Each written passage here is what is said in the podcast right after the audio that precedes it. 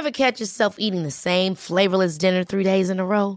Dreaming of something better? Well, HelloFresh is your guilt-free dream come true, baby. It's me, Kiki Palmer. Let's wake up those taste buds with hot, juicy pecan-crusted chicken or garlic butter shrimp scampi. Mm. Hello Fresh.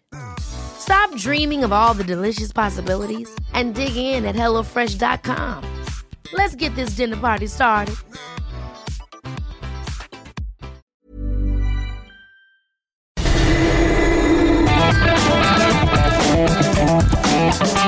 La misma Adela, pero con nueva fórmula y ese estilo único, incluyente, irónico, irreverente y abrasivo. Aquí empieza Me lo dijo Adela.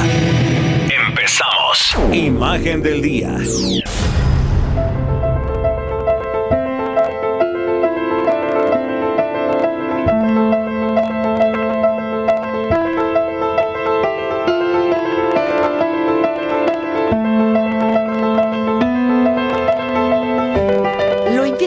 Todos los días hagamos juntos este ejercicio de imaginación a través de la radio.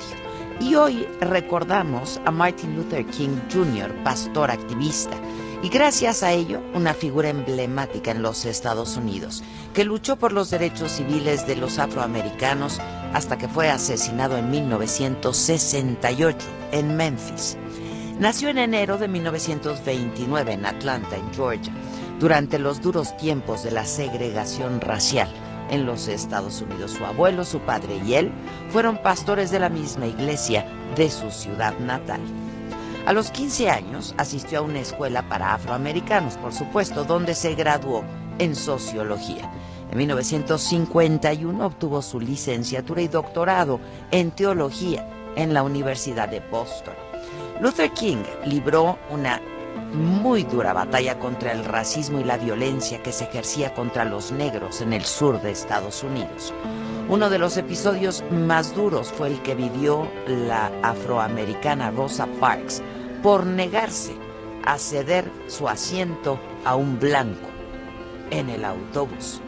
En respuesta, Martin Luther King encabezó un boicot contra los autobuses públicos de Montgomery y la protesta se prolongó un año hasta que el Tribunal Supremo de Justicia de Estados Unidos declaró inconstitucional la ley que exigía la segregación en el transporte de esa ciudad.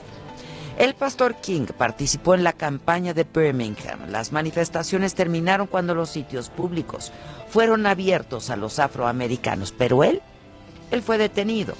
El 23 de agosto de 1963, más de 250 mil personas reunidas en Washington marcharon rumbo al Capitolio para apoyar la aprobación de leyes que garantizaran a cada americano derechos civiles iguales. Martin Luther King, quien iba al frente de la marcha, se detuvo en los escalones del monumento a Lincoln y pronunció en su discurso una de las frases más entrañables, pero emblemáticas también en la historia de esta causa. Tengo un sueño. Esta marcha fue una de las más grandes que se habían visto hasta entonces en la capital de los Estados Unidos y reunió a gente blanca y de color que reclamaban igualdad de derechos civiles para los afroestadounidenses. Tengo un sueño, un solo sueño, gritaba el reverendo Luther King, y cada vez que lo decía, la multitud estallaba. Buscando igualdad recorrió 9.300, 9.3 millones de kilómetros durante 13 años. Habló 2.500 veces en público. Fue detenido por la policía más de 20 veces y agredido físicamente por lo menos otras cuatro ocasiones. En 1968 viajó a Memphis para apoyar una huelga de basureros afroamericanos. El 4 de abril, mientras estaba en la terraza de la habitación donde se encontraba hospedado, fue herido de muerte por el disparo de un segregacionista blanco.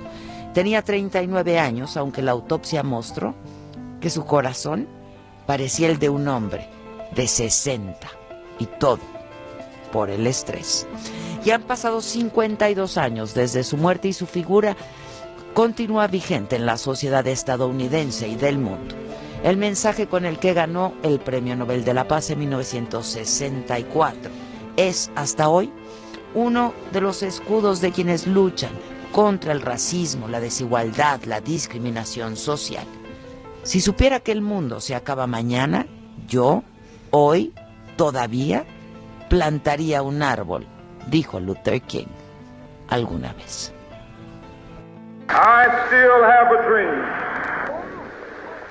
It is a dream deeply rooted in the American dream.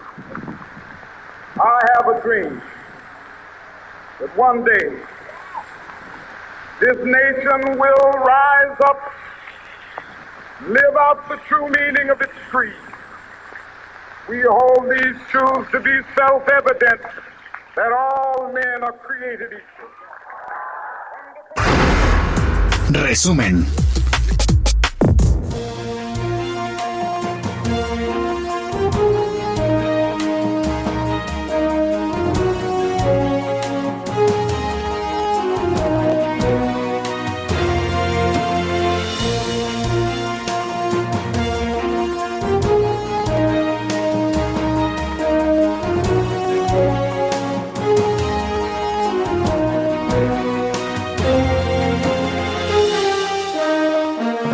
Tal? Muy buen día. Los saludamos con muchísimo gusto y con mucho frío, por cierto, ¿no? Sí, hoy sí bajó la temperatura considerablemente.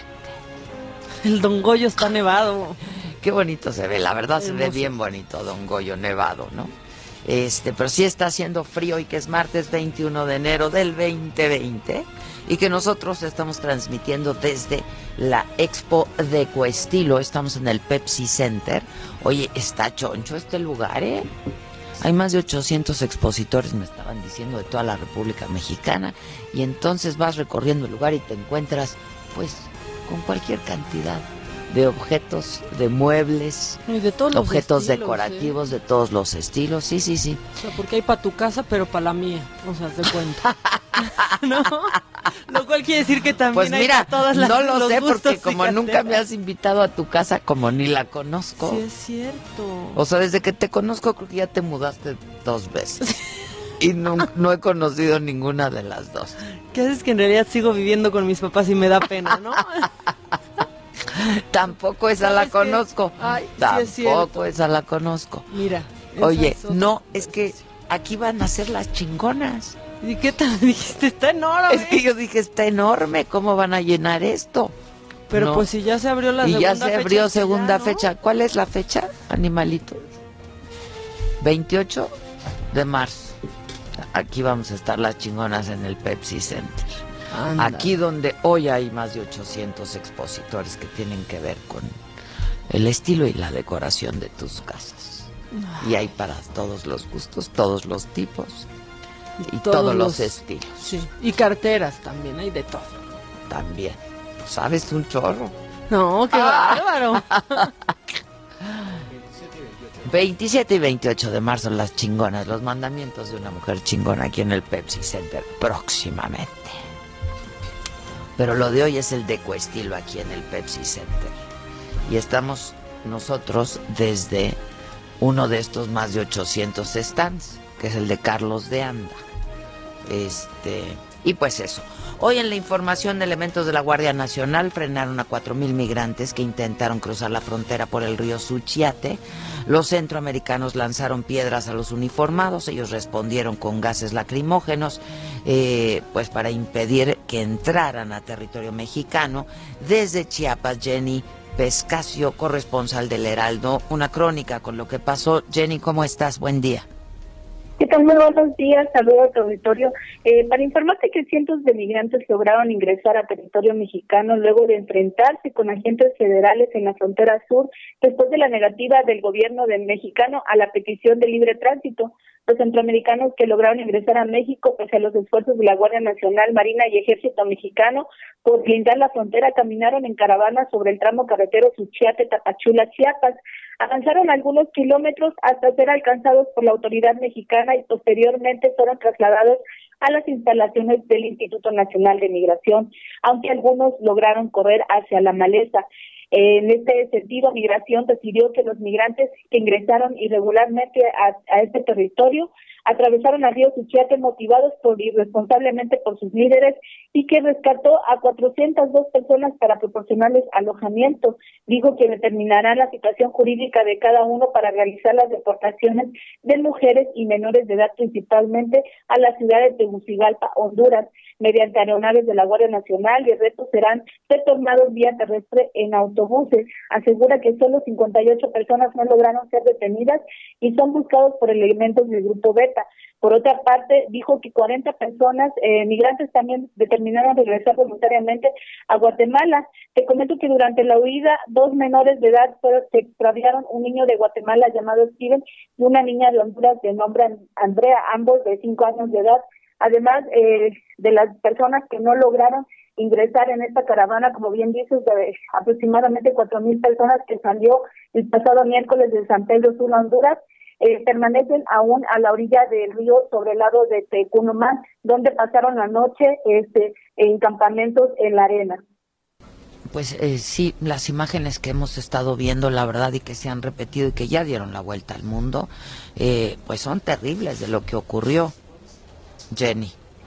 Así es, eh, hay, incluso hay eh, reportes de personas lesionadas, aunque hasta ahorita ninguna organización, ni siquiera las autoridades federales han dado a conocer cuántas personas lesionadas hay por parte de las autoridades federales ni cuántos migrantes podrían estar también lesionados. Solo tenemos conocimiento de una menor de edad que se desmayó por un golpe que recibió en la cabeza cuando tuvo el enfrentamiento.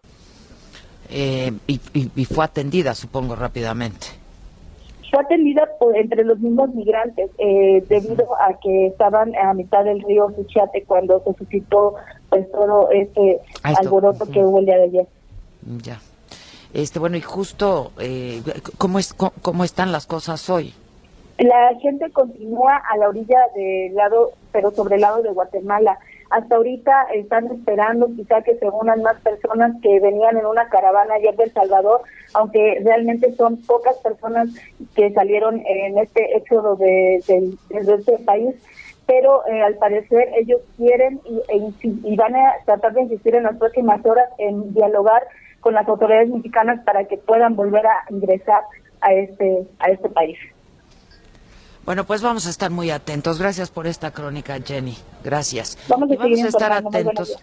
Así lo haremos. Y sí, porque hoy justo se le preguntó al presidente en la mañanera sobre este tema y pues no fijó postura y en realidad dijo, ya el canciller hablará de esto, ¿no? Este, y sí lo va a hacer. Dijeron que a las 11 de la mañana Marcelo Ebrard eh, va a presentar un informe sobre este tema de los migrantes y lo que ocurrió ayer en la frontera sur. Eh, dijo que el gobierno federal procura aplicar la ley sin violar los derechos humanos. La pregunta es cuál ley, pues la que está dictando Estados Unidos, ¿no? Porque le estamos haciendo el trabajo sucio a Estados Unidos. Entonces, para que no pasen los migrantes a Estados Unidos, pues esto es lo que ocurre para no eh, que no puedan pasar por territorio mexicano, porque en realidad eh, lo que hay que decir es que todas estas personas que además vienen en caravana para no tenerle que pagar dinero a alguien y se van protegiendo unos con otros para que los pase, ¿no? Eh, no quieren quedarse en territorio mexicano, por más que aquí se les ofrezca trabajo, que pues la verdad es que no hay trabajo ni para los mexicanos, ¿no? Este, ellos no quieren quedarse aquí porque no les representa una oportunidad real de mejorar su vida, su nivel de vida. Ellos lo que quieren es pasar a Estados Unidos y entonces pues aquí nosotros hacemos el trabajo sucio este de detenerlos y de detenerlos con gases lacrimógenos, de que ellos avienten piedras, etcétera, etcétera. Este, pero bueno, pues el presidente no fijó postura al respecto. Eh, y dijo, pues que será el canciller. Nada más dijo que, que no se violan los derechos humanos. Pues cómo no. Entonces lo que pasó ayer, ¿qué fue?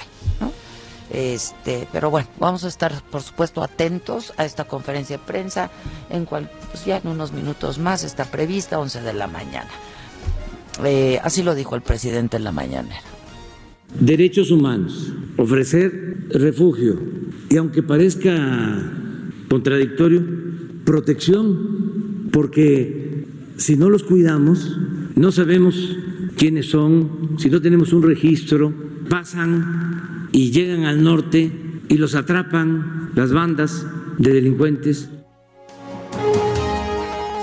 Bueno, y tengo aquí un comunicado de la Secretaría de Gobernación en donde se informa que el Instituto Nacional de Migración este martes ha dado inicio a retornos asistidos de personas originarias de Honduras que ingresaron de manera indocumentada al país en días pasados.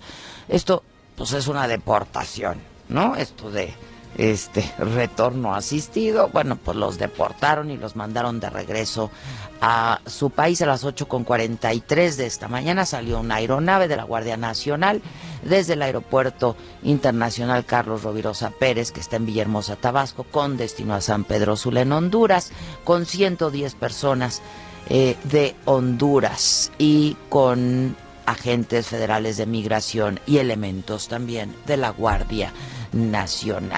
Es gente que se va de su país de origen porque no encuentra eh, oportunidades de vida, como muchos mexicanos que se han ido a los Estados Unidos, ¿no?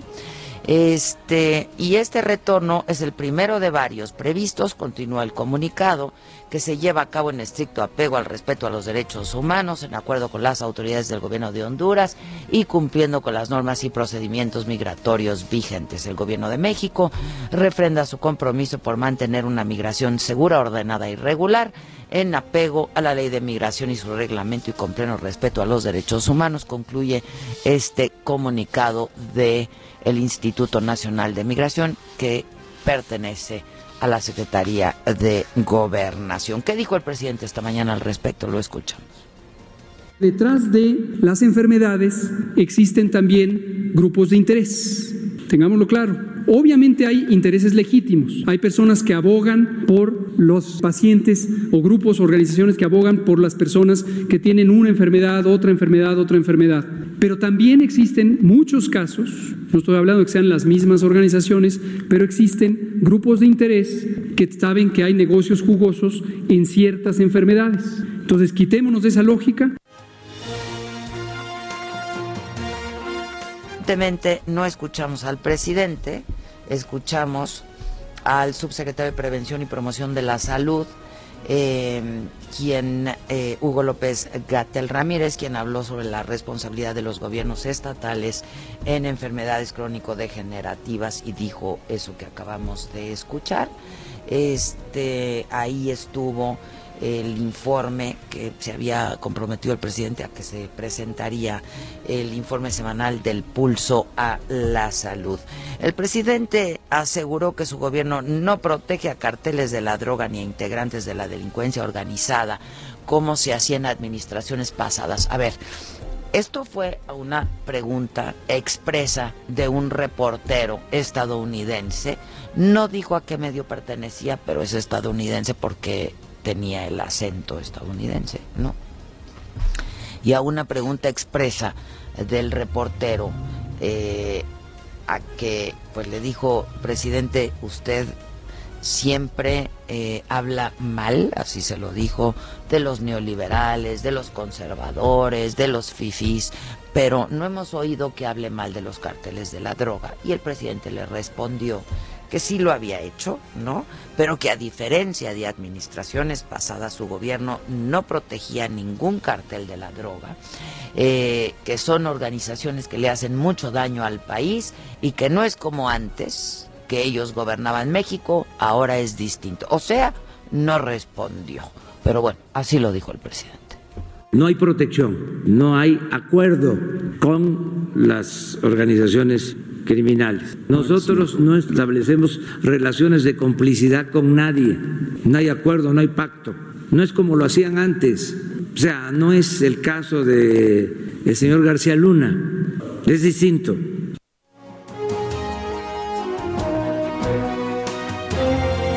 2019 fue el año más violento en México en las últimas dos décadas, según cifras del Secretariado Ejecutivo del Sistema Nacional de Seguridad. Los homicidios dolosos llegaron a 34.582, cifra récord desde 1997 cuando comenzaron estas estadísticas. Los estados con mayor cifra de homicidio fueron Colima, Baja California, Guanajuato, Michoacán y Chihuahua. Así lo señaló el secretariado.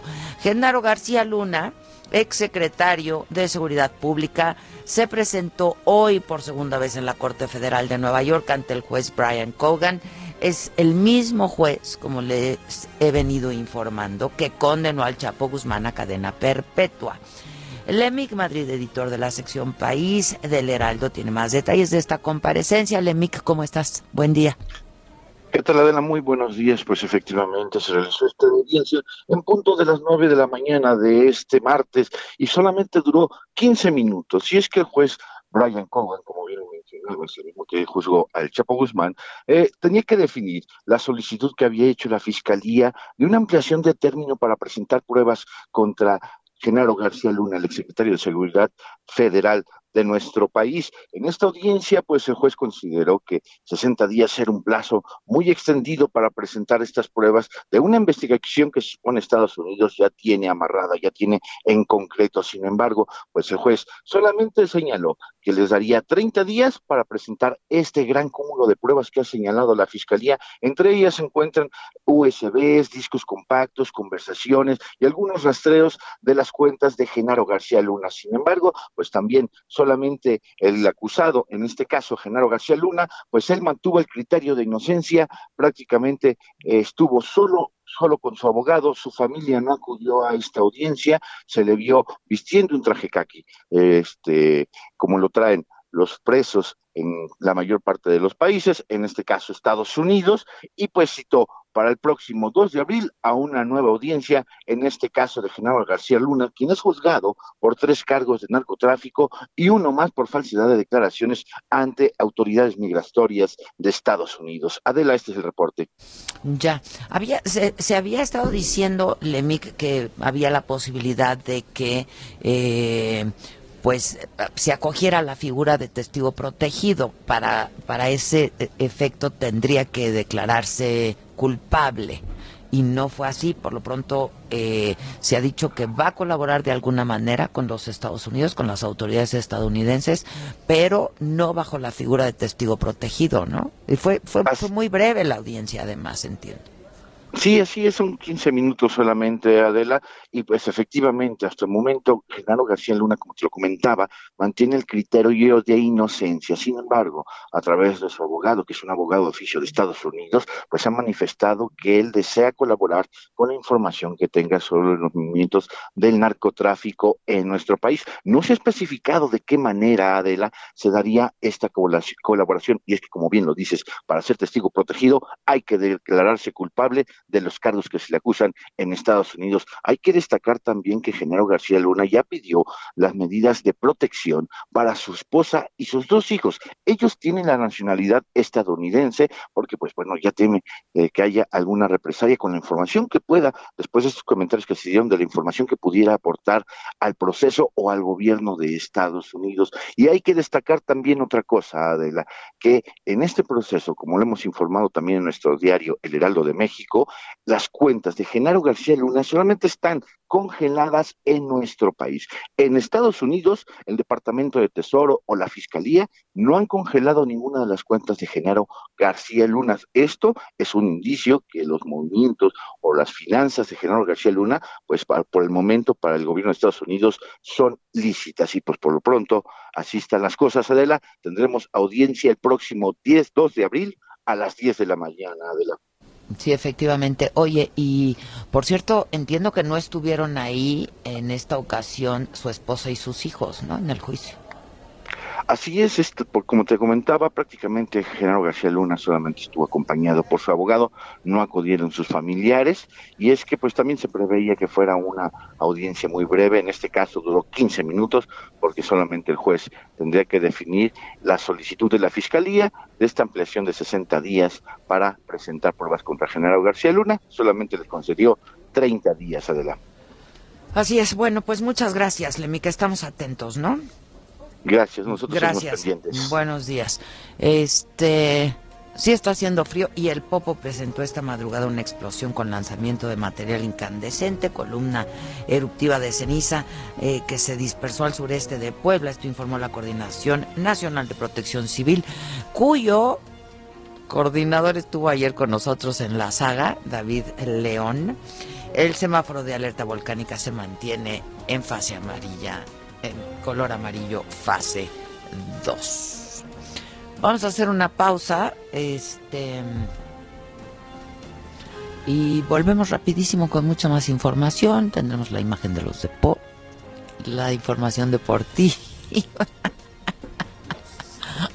Córtale, mi chavo. Córtale. Córtale, mi chavo. Ya no, ya no, ya. Ya no, ya no. ¡Qué lapsus! ¡Qué lapsus!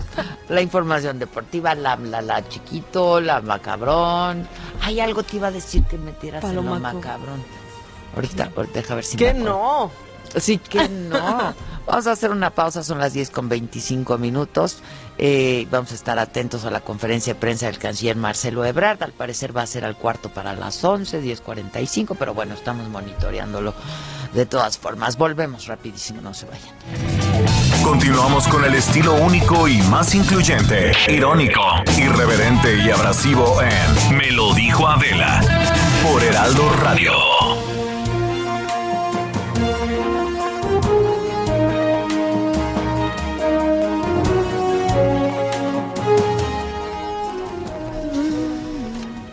Estamos de regreso, son las diez y media en puntísimo de este frío, casi congelado, ¿no? Si está de mano. ¿Verdad. Nancy? ¿Verdad, Ezequiel? Que estamos haciendo mucho frío. ¿Verdad? ¿Qué Ay, bájenle, bájenle un poco de calistenia, hay que hacer ejercicio. Dale, una chamarrita ahí nomás ligera trae, Nancy. No, ¿Qué? lo hubieras visto bufanda, gorra y el Ezequiel les dije, le bajan dos rayitas. ¿Qué ¿eh? tal están aprovechando todos? La verdad, mira, Pues es quizás que hasta sí, los que nos están escuchando. ¿no? También para ponerte lo que no te pusiste en todo el año, porque nunca hizo tanto frío. No, pero siempre hace más frío, la verdad en- es que en, En estos enero, días sí. de, de enero. Pero yo ayer en la oficina, ya en un trabajo otro que tengo, en, en Chapul, bueno, gorro, gorro con borlita de pelo, así de, ya también, o sea, estás en la oficina y guante, que nos cayó la glaciación, ¿no? Que también, La. Jazz también traía gorrito ayer. Pues es que nunca usamos nada ya. Ya quieren salir a hacer monitos de nieve, espérense, no va a nevar aquí. Hay que irse a por ahí, a por el nevado. Y si hacemos un muñeco, ay, pongan esa canción, qué bonito. Ya para ponernos navideños, aunque Enrique. ya pasó todo. ¿Cuándo quitaron su arbolito? La verdad. ¿En Reyes? Yo a- acabando Reyes, Ya. vámonos. sí. ¿Tú? No, yo ya casi le colgaba cosas para el 14 de febrero. Dije, ya lo voy a preparar. No, hace que, yo creo que como la, sí, pasando Reyes, ¿no? En cuanto regresamos, como al otro día, pasando Reyes. Da tristeza quitar el arbolito, ¿no? Sí. Oye, pero Pero aparte no se te- preocupen, el año se va en chinga y ya lo vuelves a poner. En una de esas hasta les aguantaba, ¿eh? Sí, exacto. Bien exacto. cuidado. Oigan, pero ¿qué tal que se incendió el mercado de las flores en Xochimilco el domingo? Y me escribe Maca, me dice, oye, ¿qué estará pasando? Ya van cinco, ¿no? En un mes, cinco incendios en un mes. Pero que no tiene, que no está relacionado ya, dije. No, que dijo el diputado Víctor Hugo Lobo que podrían estar relacionados con extorsiones, pero que no. Eh, pidió reforzar la vigilancia nocturna, tomar otras medidas. Estos incidentes estarían ligados al cobro de piso por parte de grupos criminales que operan con total impunidad, pero pues por otro lado dicen autoridades que no es así, que han sido pues, incidentes aislados, ¿no? Este, los locatarios afectados del mercado de Xochimilco no quisieron firmar ningún documento eh, ante el Ministerio Público porque ellos sí dicen que pudiera haber represalias. Y vieron el choque en circuito interior, las sí. imágenes me las. Nacional, qué horror. Están horribles. Y Marina Nacional en la madrugada hay dos personas muertas. Un vehículo que era conducido a exceso de velocidad se impactó pues sobre un trabajador que estaba haciendo limpieza, todas las labores de limpieza en la zona que lo hacen durante la noche y la madrugada. y cerraron el tránsito en los carriles de alta en ambos sentidos. Están horribles las imágenes, ¿no? Este, volteado completamente, completamente volteado. Un grupo de encapuchados tomó la preparatoria número 5, anunció que esta tarde van a marchar a rectoría, van a pedir atención médica en todos los planteles de la UNAM, porque hace casi un mes un alumno de la CCH, Azcapotzalco, perdió la vida por lo que aseguran que fue una mala, mala atención de la escuela a una complicación respiratoria del alumno. Entonces, pues lo que están pidiendo es que haya en todos los planteles de la UNAM atención médica, que debe haber, pues sí, tienen razón. Pero Tiene buena que haber, también, ¿no? porque luego hay cada servicio médico. pronto que haya. Mira, yo me acuerdo que en mi escuela era típico de ni vayas porque te van a, si te duele el estómago te ponen un curín. Sí, no, uno no iba a las enfermerías de la escuela. O en, Jamás. O en tele, ¿no? Al servicio médico. Al servicio, ¿te acuerdas, animalito? Servicio médico de Televisa que decían que te duele el estómago, te van a poner un Sí. curita. Este, ahora yo sí les tengo, la verdad, mucho cariño a todos los, los las enfermeras y los doctores que por lo menos estaban en Televisa Chapultepec. Pues mira, hacían lo que porque podían era- con lo que hacían tenían. lo que podían con lo que tenían, la me han verdad. ¿no? inyectado, A mí que la también me inyectaban diario, iban a inyectarme a la oficina diario cuando tenía el problema de de la espalda y luego la infección y así. Este, pero sí, pues es que mm, mira, Susana es lo máximo. Susana. Está en tiempo real, ¿verdad? En tiempo real dice, sí, nos ayudaban a inyectarte todos los días, exacto. Sí. Este, pero pues sí, hacían lo que podían con lo que tenían y, Y lo aparte hacen, ¿no? bien, la verdad. de buena, de buena gana a mí me tocó siempre. Súper, súper y súper cariñosas. Y llegaban rápido siempre. Bueno, en San Ángel también, la verdad. Hasta camilla me tocó ahí un día. a mi silla de ruedas. Sí. Y luego te acuerdas cuando me no había silla de ruedas, pero ustedes me llevaban en mi En silla la de rueditas de- al- de la De la oficina. de la oficina. ¿Y quién me quién me dio ma- tu papá un día o quién? ¿No? O el de Eh, Cha- Chalini. El de Chalini. El de Chalini da eh, buenos masajes. Sí, pero me dejó ya inmovilizada. Yo te pongo, hombre, aquí, mira, Ya, jefa. torcidísima. No, mira, jefa. No, pues es que yo tenía un problema serio. no era con el simple masaje. Exacto. Y entonces me puso en el suelo boca- y ahí me quedé. Ya para levantarme. Yo le trueno la espalda. Así estuvo. Ay, no se truenen la espalda con quien sea. Luego sí se ¿Cuántas perjudica cosas uno. hemos pasado? No se dejen tronar los huesitos con quien sea. ¿Qué tal eso una, es Sí, una que familia? no cualquiera te truene tus hueso, huesitos. No, no, no, no, no, no. No, y porque aparte... ¿Estás nervioso. Víctor? Te veo nerviosito. Frío. ¿Frío? ¿Entre cálido y frío? Yo tengo Ay. esa chamar. La tenemos igual. Es de bodega. No, ¿verdad? de bodeguita, más bien de bodeguita. De Ah, bodeguita. sí, La tenemos igual. ¿Qué tal estamos? Como, ¿Saben qué es que estamos platicando así porque estamos como en la sala de la casa? Literal. Sí, Ahorita pues es que es aquí. nuestra sala, mira. Ahí estamos. Lo único, que yo le tengo fobia, ¿no? Y pues aquí no se les ocurrió poner otra cosa de Bach que la mariposa. Pero bueno, está muy bonito todo aquí. Los locatarios todos ya abrieron, ¿no? Pues ya hay Ya gente. abrieron, ya hay gente. Más de 800 stands hay aquí de toda la República Mexicana. ¿Ya fuiste a ver lo que se te encargó? Nancy, Ya fue- se le encargó que fuera a echar un ojo a ver qué, a ver qué hay. A ver si me están escuchando aquí los locatarios. Ah, es que ando necesitando unos tapetes para exterior. Ahí si alguno de los locatarios tiene tapetes para el exterior, si se puede aproximar aquí con el animalito. Exacto, como concurso. El primero que llegue aquí con un tapete exterior, se le entrevista. Exacto. A ver si están vivos, ¿no? Como juego. Exacto, exactamente. Bueno, pues eso. Este.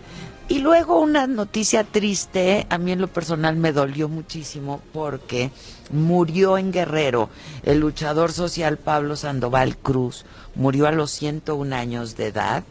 Eh, el presidente López Obrador envió sus condolencias a la familia, eh, porque además es abuelo de la secretaria de la Función Pública Irmeréndira Sandoval Cruz y de Pablo Amílcar Sandoval Cruz, delegado federal de Guerrero.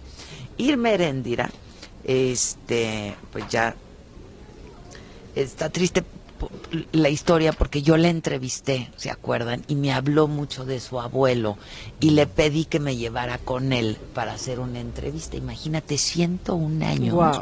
Tiene una historia increíble porque fue un gran luchador social. Este y pues sí me, me, me duele por supuesto porque no alcanzamos a hacer esa entrevista. Es que de verdad saben que esto de que no dejes las cosas para mañana yo sé que las frases hechas los lugares comunes este pues de pronto son chocantes pero sí tienen mucha sabiduría popular.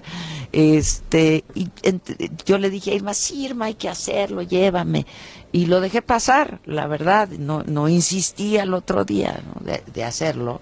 Y este y pues lamentablemente no logré hacer esta entrevista.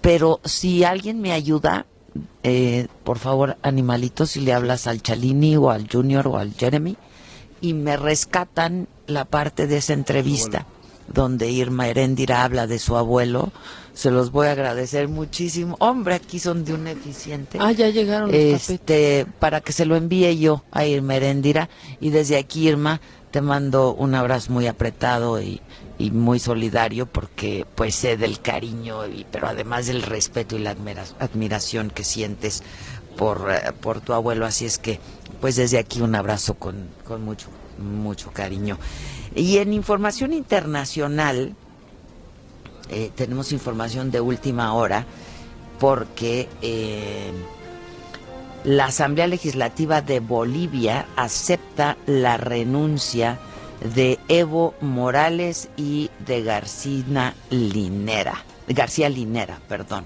Es información de último momento. Eh, y en Estados Unidos inició el juicio político contra el presidente Donald Trump. El equipo de abogados del presidente entregó un documento, 110 páginas, donde presentaron sus argumentos, pidieron al Senado absolverlo de inmediato, ya que dijeron el impeachment contra el presidente constituye una peligrosa perversión de la Constitución. Y desde Davos, Suiza, donde participa en el Foro Económico Mundial, el presidente Trump calificó de farsa el juicio político en su contra, dijo que es vergonzoso y una casa de brujas. Hoy me enorgullece declarar que Estados Unidos está en medio de un boom económico como nunca antes había visto el mundo, dijo el presidente durante su participación en el foro. Y aseguró durante eh, su participación que tenían, tenemos, dijo, que rechazar a los eternos catastrofistas y sus predicciones de apocalipsis, dijo también sobre el cambio climático al final de su discurso. China confirmó 291 casos del nuevo coronavirus, ya les hablaba yo ayer de este, eh, este virus y esto ha desatado una alerta global. Va a seguir el frío en el clima, va a seguir el frío, eh, es el Frente Frío número 32 que está provocando el descenso en la temperatura y lluvias en buena parte del país también. ¿Vamos con deportes? Vamos. Deportes.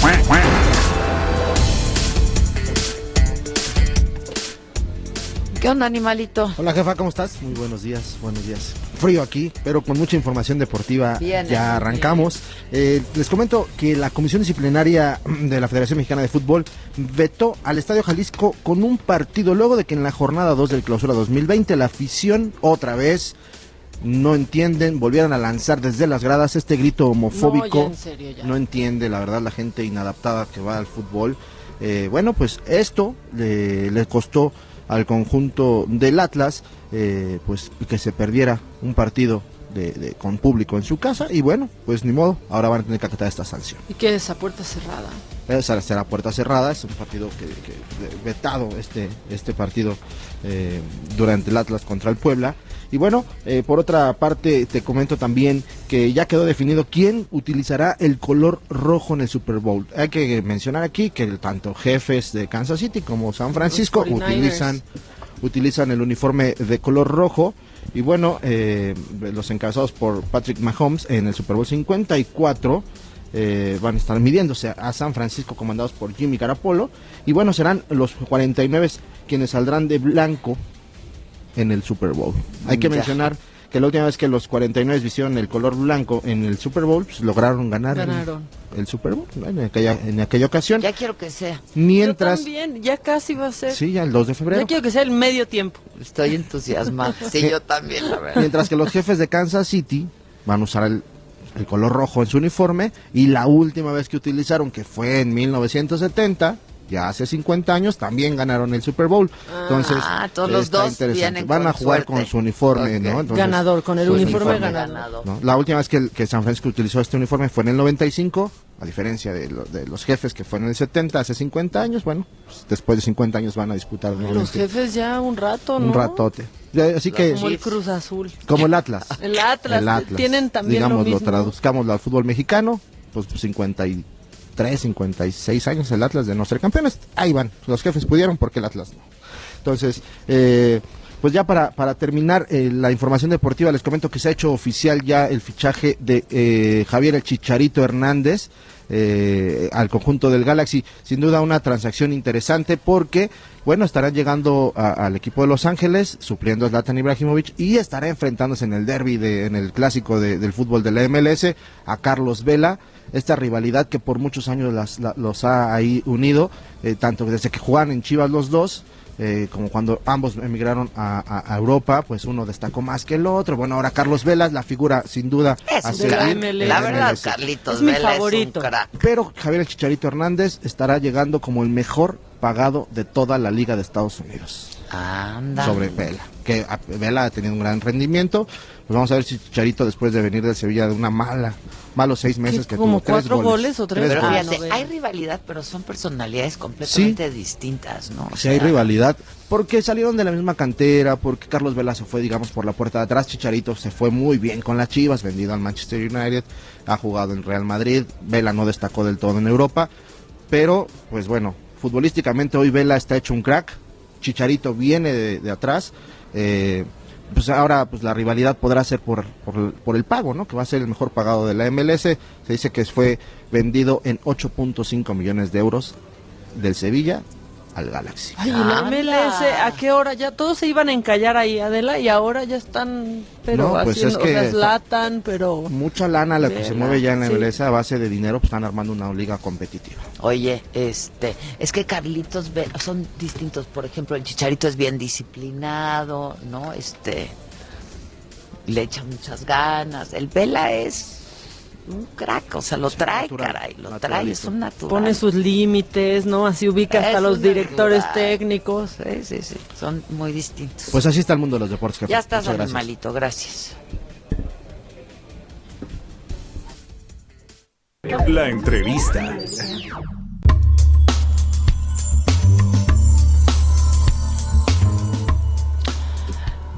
Bueno, de este tema estuvimos hablando el año pasado. Eh, ¿Se acuerdan? En junio del 2019, exactamente el 4 de junio, hablábamos del secuestro de Norberto. Eh, y yo tengo en la línea telefónica hoy de nueva cuenta a su padre, Norberto Ronquillo. Eh, entiendo que va a estar en los juzgados este mediodía, eh, porque, bueno, pues no hay mucho avance en la investigación. Eh, Norberto, ¿cómo estás? Te mando un abrazo. Eh, ¿Cómo, ¿Cómo te va? Bien, bien. ¿Y usted cómo le va? Muy bien, muchas gracias, Norberto. Gracias. A ver, cuéntanos, vas a estar al mediodía en los juzgados. ¿Qué, qué ha pasado con esta investigación para darle seguimiento? Eh, pues, eh, como lo he dicho, va, todavía falta esta muchachita Yuri. Y pues, eh, un tiempo les mandé WhatsApp tanto a, la fiscal ahora, va, Ernestina Godoy, para ver qué novedades me tenía sobre el caso de ella. En particular, si ya la habían detenido, si, si ya estaban cerca o no, y no, no, no me contestó.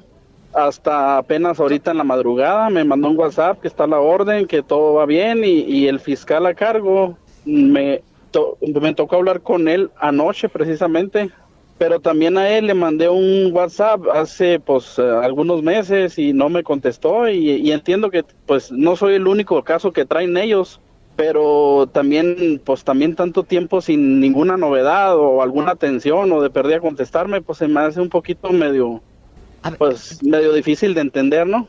Norberto, tú en todos estos meses no has tenido eh, ningún reporte de algún avance en la investigación. Así es, eh, eh, como le comento, precisamente hoy en la mañana la señora Ernestina Godoy me mandó un WhatsApp que pues están, están en eso y que esperemos pronto pues suceda la detención, ¿verdad? De la presunta implicada que es Yuri.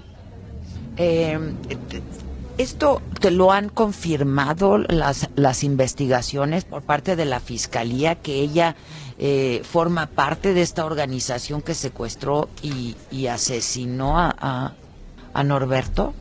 Eh, tiempo atrás leí el expediente con, pues, con calma, ¿verdad? Y, y depende de, de, lo que se dice en las declaraciones de los presuntos culpables.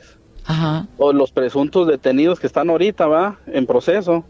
Eh, sí, o sea, la, señalan a ella también como no nada más eh, eh, presunta participante intelectual, sino también material, porque era eran la mayoría, todos andaban juntos buscando a mi hijo para hacer lo que hicieron, ¿verdad? Lo que todos ya sabemos. A lo que es, a lo que he visto, pues, vean el expediente y declaraciones, como le digo, de los presuntos, de los presuntos detenidos ahorita. Sí. Eh, dicen que primeramente lo fueron a buscar a Fundación Azteca, que era donde estaba haciendo su servicio social. Vamos a, tratar de establecer de nueva cuenta contacto, eh, porque bueno, hoy que se había dicho que él estaría en los juzgados a mediodía es cuando ya le, le regresan la comunicación eh, vía WhatsApp. Entonces, sí, perdón, se nos cortó. Sí, sí, es que vamos en camino para la audiencia que tenemos ahorita a mediodía. O sea, ahí disculpe, sí. No, no te preocupes, van a estar ahí ustedes. Así es, vamos para allá. Con esta comunicación que tuviste con la hora fiscal de la Ciudad de México eh, y con el fiscal del caso, ¿te dijeron algo? Eh, te, adelantaron algo? ¿O qué, pues, qué quedaste con ellos? Eh, bueno, más que todo el fiscal a cargo, porque fue que con el que hablé, le digo anoche por teléfono. Sí, sí. Pues me comentó que, que esperemos y pronto me va a dar buenas noticias y pues ojalá y así sea. ¿Te parece bien si estamos en contacto, Norberto, y para darle seguimiento al caso y, y, no dejarlo ahí? Y nos dices qué pasa en la audiencia de este mediodía, ¿te parece? Me parece perfecto, claro que sí. Y desde aquí te mando un abrazo y a, toda tu familia. Muchas gracias. No, gracias a usted y aquí estamos a, la orden. ¿eh? Gracias, Norberto. Gracias. Vamos a hacer una pausa eh, y vamos a regresar. Son las 10 de la mañana con 52 minutos. Estamos a la espera de información sobre la conferencia de prensa del canciller Marcelo Ebrard, eh, pues para que dé una explicación de lo que pasó ayer en el río Suchiate con estos migrantes hondureños. Vamos a hacer una pausa y regresamos enseguida, no se vayan. Que nos mandes el pack no nos interesa. Lo que nos interesa es tu opinión. Mándala a nuestro WhatsApp 5521 53 71 26. En Me lo dijo Adela, te leemos, te escuchamos y te sentimos. Tiquitiquitín, tiquitín.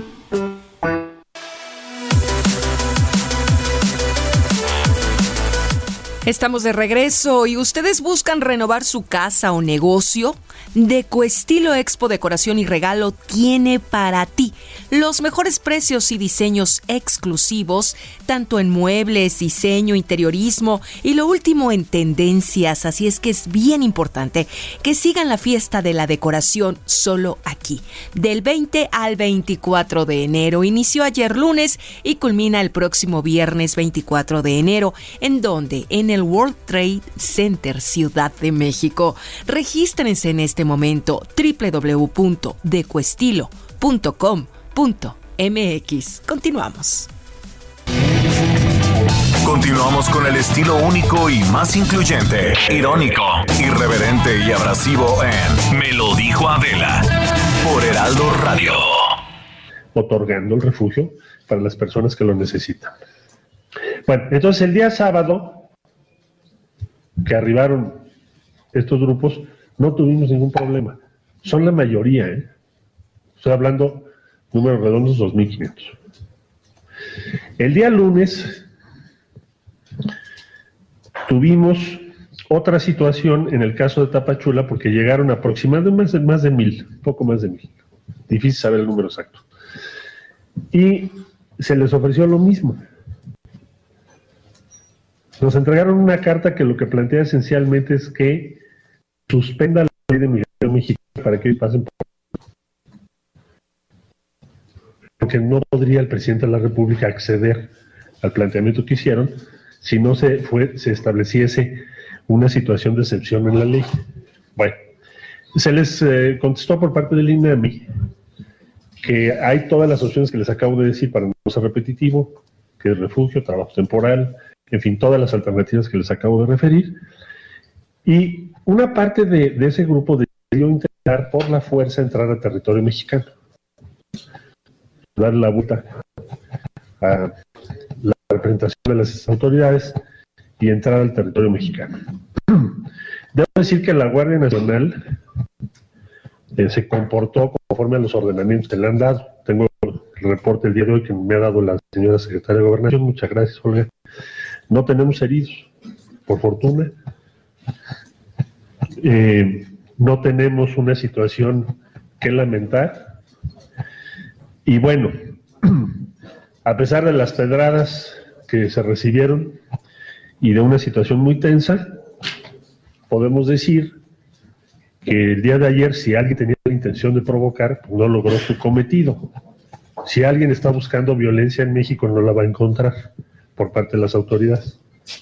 Habrá una acción sensata y razonable y prudente, pero sí firme, porque tenemos que cumplir un ordenamiento legal. Ayer me, decían, oigan, ¿y por qué no? Pues simplemente hacen otra cosa, que no se aplique la norma. Bueno, pues porque estamos obligados a cumplir la ley. No existe previsión en nuestra legislación para suspender las disposiciones de carácter migratorio en función de un grupo, y menos cuando se pretende entrar por la fuerza.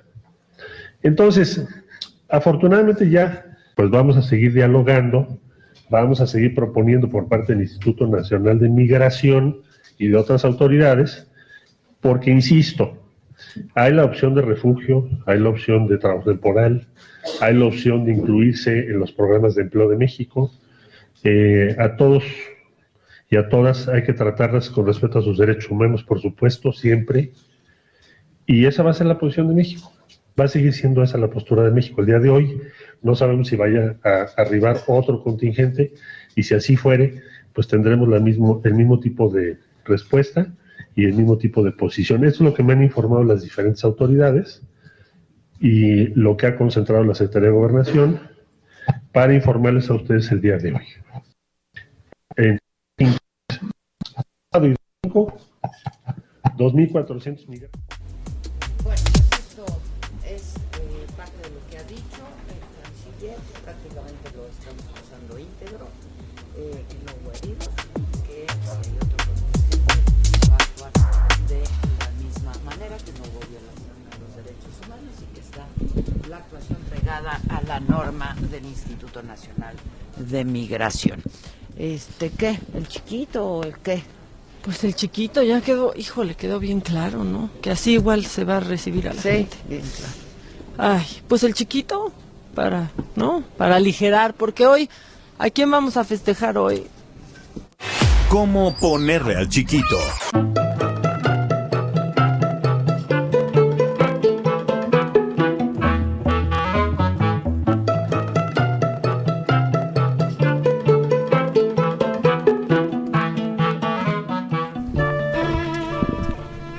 Tenemos que festejar, o ya si su chiquito o chiquita nace hoy, pues le pueden poner Publio. Yo sí conozco Publios. Publio.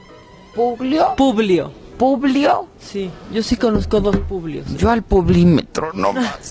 y yo al Publio, querido, que no, no, ¿Publio? no, Publio Ah, sí mira, conozco. yo no, la verdad. Conozco- bueno, son padre e hijo, entonces pues es Está también Epifanio, otra vez. Eso es Epi. El Epi, el Sí, Epi, yo, ¿no? yo sí conozco y Epifania también, y luego he tenido epifanías también. Esas son las Ah. mejores.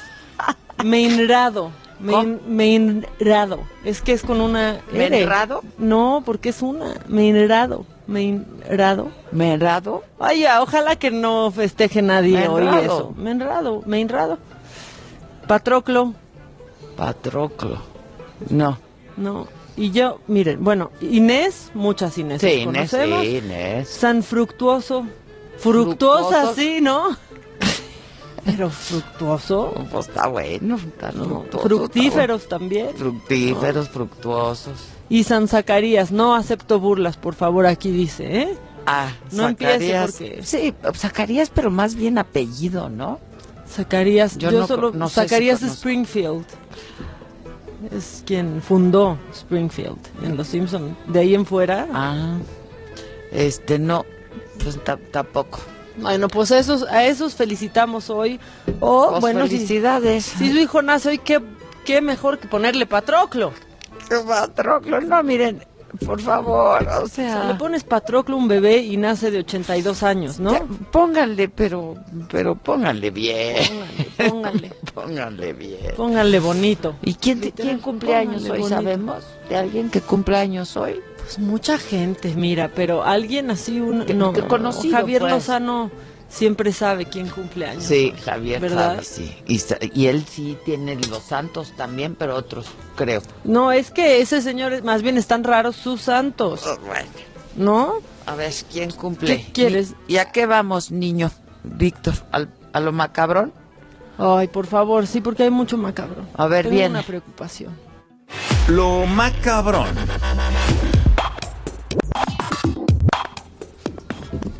Bueno, pues se hizo viral y aquí te voy a enseñar en lo que le platico a toda la gente que nos está escuchando. Pues ya ves que ahora los niños cuando hacen su fiesta la quieren temática siempre, ¿no? Así, esta que sea de vaqueros, esta que sea de... ¿Tú tuviste alguna vez una fiesta temática? Yo no tuve No. fiestas, ma. Yo Ya, tampoco, no yo tampoco. O sea, yo ya hasta de grande, la verdad, y creo que solo una o dos, pero Yo como, como Felini del que hablábamos ayer, no me acuerdo de nada. No sé si tuve los 22 infancia, pa' acá. De los 22 para acá, hija. Aquí me voy a estar acordando. No, no tuve fiestas. yo nunca tuve fiestas porque De un año sí. Semana Santa. De un ¿Sí? año sí, cosa que yo no me acuerdo, pero me han enseñado fotos. Fotos. Y fue Broso. Eh, no, Broso, ay, Bozo, Bozo. Perdón, perdón, Broso. Bozo. El payaso Bozo. Y fue Shenkai. Ay, Fue Shenkai. Y hay video y yo lloraba y lloraba porque me daba miedo Bozo, el Pues payaso. es que imagínate, ya también la niña cumple un Ahora, año, como me hicieron gran fiesta de un año, nunca más me volvieron a hacer ni madre. Pues es que todo se fue en la No me contratación nada. de Chencay y de Bozo también. Exacto, o se sea. les acabó y se la rifaron ahí, se les acabó el billullo. Pero mira, de un tiempo para acá, o sea, ya hay hasta, hasta gente que planea las fiestas de niños que parecen de pronto fiestones así, pero bodas, ¿no? Y de pronto me encuentro unas en Instagram que digo que, ah, pues esta es de futbolistas, esta fue de payasos, esta... Bueno, pues ahora se hizo viral una fiesta De, sicarios. Está como en los... O sea, ¿Se acuerdan cuando en Halloween se disfrazaron de, ah, sí, de Ovidito. de muchos oviditos y, y de... y- y- iban arrastrando un muerto, Uh, sí, un en una sicario, bolsa. en También una- hubo un amblito, ¿se acuerdan que Ah, el AMLito estuvo increíble. Sí, la verdad, sí. a mí me encantó AMLito. Baby AMLO, ahora que está de moda Baby Yoda, Baby Java, Baby AMLO también. Pero pues esta niña se ha hecho viral por pues por su fiesta con temática de sicarios. Ve el pastel que dice la sicaria. Y después ahí con sus amigos atados de manos, no, ¿por la boca y ella con un cuchillo, poniéndose un cuchillo en el cuello. No tiene más de 12 años. No, eso sí está súper macabrón. No sabemos quién es la niña, de dónde salió, en qué ciudad de la, de la República pasó, pero pues eso están pidiendo y los niños, y ya también es que están haciendo tan romántica esta idea como del narco en muchas series, ¿no? Haciendo apología de el delito y lo ponen como casi que son historias de amor Adela en vez de que pues son delincuentes, ¿no? Que, que matan Y bueno, gente. y ahora con estas, este reality en el que está Eva Coronel. Exactamente, Emma Emma, Coronel, Coronel. Emma Coronel, perdón. Las esposas de la mafia, Ah, es, o algo algo así, así. en VH1. Bueno, pues por eso, por eso están pidiendo que quiten ese esa ese reality. O sea, ya ni siquiera es serie, ya es un reality. Entonces ahí ves como pues ya Sí, todo. temática ¿Lo buchona ya las visto algo? niñas. Sí, temática buchona. Ya van a ir con sus botitas de Swarovski y así su cinturón Las bien buchonas, ancho. de abuchona. No, buchonas. está muy delicado ese asunto con esta. ¿Eso dónde fue? No sé, No sé. están solamente circulando las fotos, no sabemos en qué parte de la República fue, pero oye, y la foto ahí de, a ver, con estos que ya les amarré las manos, mamá. No, pero ahí están las series como El Señor de los Cielos, pero las buchonas, pero estas de las esposas de la mafia lo que sea en VH1. No, no, no, está muy delicado el asunto. Pues sí, sí está. No, eso está horrible. Sí está feo. Y luego encontré, este, pues yo creo que es algo que es ideal para personas como tú o como yo de pronto. A ver, ¿Están hartos de la gente? sí. ¿Están hartos de las multitudes? No se lo tomen personal ahorita todos los que están aquí, no, no, no. Pero, pues es que hay una isla que se llama Great Basket, eh, Basket Island, que está en Irlanda, y te ofrecen, pues que te vayas a trabajar a esta isla en medio de la nada a atender la cafetería. Puedes irte solamente seis meses, te irías en abril, regresas por ahí de octubre, quieren a dos personas, principalmente que, o sea, y de, de manera ideal que sean pareja. Imagínate, no manches, seis meses en una isla casi solos, no, mejor que no sean pareja.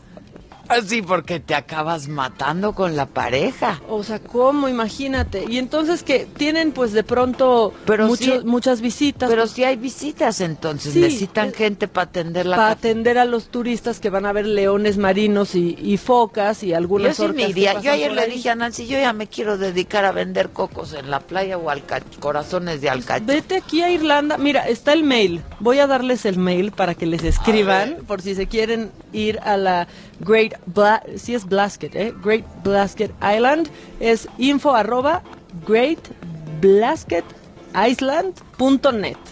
Ahí está. Pueden irse con otra persona, con su mejor amigo y les van a o con su novio o lo que sea y pueden pues vivir ahí en una isla lejos de todo el mundo. Ándale. En Irlanda. Yo no, no, Gastos pagados. A mí sí me, me- me- Y aparte me pagan. Exactamente, o sea, te dan para comida, lo que se me ofrezca ahí en la isla. Cállate, pero vas a ahorrar muchísimo. Porque ¿en qué gastas ahí en la isla? ¿En qué, qué vas a gastar tu dinero en las Porque focas? me lo dan gratis en el- la cafetería, ¿no? Exacto, y tu techo también te lo pagan, ¿y en qué gasta uno? Yo sí quiero. Me O pasas sea, los datos, por ahí favor. está, Voy a aplicar. arroba, ya. ¿Crees que me acepten? Pues hay que mandar mail a ver si nos contesta. Y pues nos podemos ir juntas porque no somos pareja. Y de ahí transmitimos y ya Estaría no nos bien hartamos la una bonito. de la otra nunca, pues así. ¿Qué más? Ay, pues hay más, porque fíjate que andan ofreciendo 3 millones de dólares por la cabeza de Trump. Mm. Ya lanzaron el aviso, lo hizo Ahmad Hamse, que es un legislador de Irán, anunció que con 3 millones de dólares va a recompensar a quien mate a Trump. Esto, según la agencia ISNA, y dice que en el nombre del pueblo de la provincia de Kerman lo harán. Esto, bueno, pues después de todo lo que ha pasado con Donald Trump en Irán y que mató a, a su líder, bueno, pues ahí está. Tres millones vale la cabeza de Donald Trump en Irán. Entonces, mira, opciones de empleo por todo el mundo, ¿ya viste? O sea, si no es, o sea, Sí, si no pero es en Irán, no, es en no puedo ir a la cacería de la cabeza pelirroja, No, la ¿qué verdad. tal? ¿Qué No. tal eso? Bueno, pues ya está ahí el, el aviso, ya lo anunciaron. Y Facebook, rápido, porque andamos muy internacionales. Pues Facebook se fue contra el presidente chino, pero sin querer. ¿A ¿Qué hizo? Y es que fíjate que trató de poner una nota en donde estaban mencionando algo del presidente chino y en lugar de poner su nombre pusieron Mr. Shithole. Uy, O sea, el señor Ano. de por sí. Exactamente, el señor De por sí. esto pasó durante la visita del presidente chino en Birmania. Facebook le trató de echar la culpa al traductor. O sea, si pensaban, si pensaban que el traductor de Google es malísimo, imagínense el de Facebook. Dijo que había sido culpa del traductor. Mucha gente empezó a intentar poner el nombre del presidente y después dar la opción de traducir. Y obviamente no les daba el shithole. No, Por pues no les supuesto que no, no han podido explicar eso, pero sí se preocupó mucho Facebook, porque su segunda inversión más fuerte Es- fuera de Estados Unidos es China, Es China. pues, claro. Entonces, bueno, pues hacerse por hacerse los Imagínate, chistosos. pues, sí, chinos este, hay muchísimos. Los que ya van a estar en el shithole son ellos, casi casi. Hijo, sí está cañón. Sí está, ¿no? Sí está cañón. Pero bueno, ahí está. el Está presidente macabrón, enojado. Está macabrón. está macabrón. Oigan, este, ya les decíamos desde que eh, comenzamos este espacio a decirles que hoy estamos transmitiendo desde este lugar en el Pepsi Center que tiene, eh, se inauguró ayer por la noche la expo de Ecoestilo. Eh, y pues estamos justo en el stand de Carlos de Anda, porque la verdad es que tiene muy buena ubicación y nos, nos permite poder hacer poder hacer este esta transmisión. Y entonces eh, tenemos aquí en esta mesa a Martín Gutiérrez Hermosillo, él es presidente de Ecoestilo, y está Gabriela Miranda Flores, directora de Ecoestilo. Así es que, pues muchas gracias. Gracias. Gracias por recibirnos aquí. Muchas gracias. Gracias por prestarnos su audiencia y gracias por estar aquí. No, al contrario, en el caso tuyo, Martín, este tu empresa es Bazar Santa Sofía, ¿no? Y es de Guadalajara. Así es. ¿Nos cuentas, por favor? Bueno, de Santa Sofía es una historia muy bonita de un inicio de un hobby de mi esposa que se engancha con algo muy padre y empieza a, a desarrollarse al, a la vuelta de meses ya estábamos bien metidos, bien comprometidos con esto y, y hasta ahorita pues no hemos soltado, ¿no? Magda es muy apasionada, entra mi hija también al apoyo, entonces se hace un equipo que la verdad yo considero muy bonito, muy apasionado, muy fuerte, muy comprometido. ¿Cuántos años lleva el bazar? 24 años. 24 años ya. Así es. Ok. Este, y luego la expo. Eh, En el caso tuyo, ¿tú representas alguno, alguno de estos stands?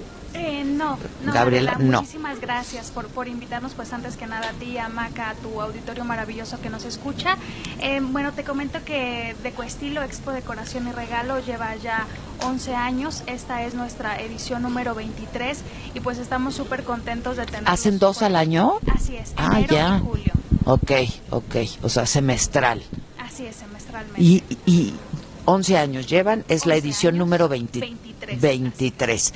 Y, y supongo que ha ido creciendo muchísimo a lo largo de los años. ¿Tú has estado desde un principio, Martín, Sí. participando? Realmente sí, estuvimos desde un poco antes cuando tenía otro otra organización. Este, nosotros surgimos a raíz de que eh, la organización anterior decide cambiar la sede y una serie de, bueno, varios de los expositores pensábamos que esta era la sede ideal para el evento de Decoestilo, que no tenía ese nombre, pero lo, lo sacamos con él y eh, nos quedamos aquí y decidimos correr el riesgo Ya. y afortunadamente ha funcionado, nos ha ido bien, ha proyectado muy bien y hasta ahorita yo la siento ya muy consolidada. Me estaban diciendo hay más de 800 expositores Más hoy de en día. 800 stands. Más de 800 Así stands. como este en el que nos encontramos, Ok. más de 800 en toda la expo. No necesariamente expositores, porque a lo mejor tienen dos o tres stands, es lo que me... Así me- es, ok. así es. Tenemos casi 300 expositores Ah, ok,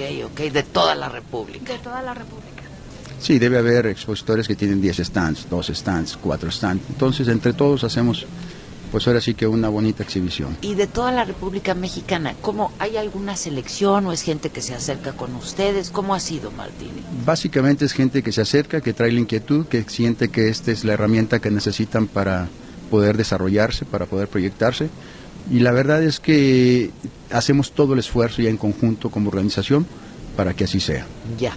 Eh, ¿Quiénes están invitados para quienes nos esté escuchando? Claro ¿Quiénes sí, pueden venir? Muchas gracias. Sobre todo supongo que arquitectos, decoradores, Así es, ¿no? Así es, esencialmente, mira, eh, inicialmente la exposición está hecha con un modelo de negocios B2B, o sea, business to business, eh, esencialmente sería para todos aquellos que tienen una tienda de decoración, una tienda de regalos, una mueblería, los que se dedican al ramo arquitectos, interioristas, decoradores, diseñadores, esencialmente es para ellos porque los precios justo son para mayoristas y se trata pues de que vengan y lleven para sus negocios.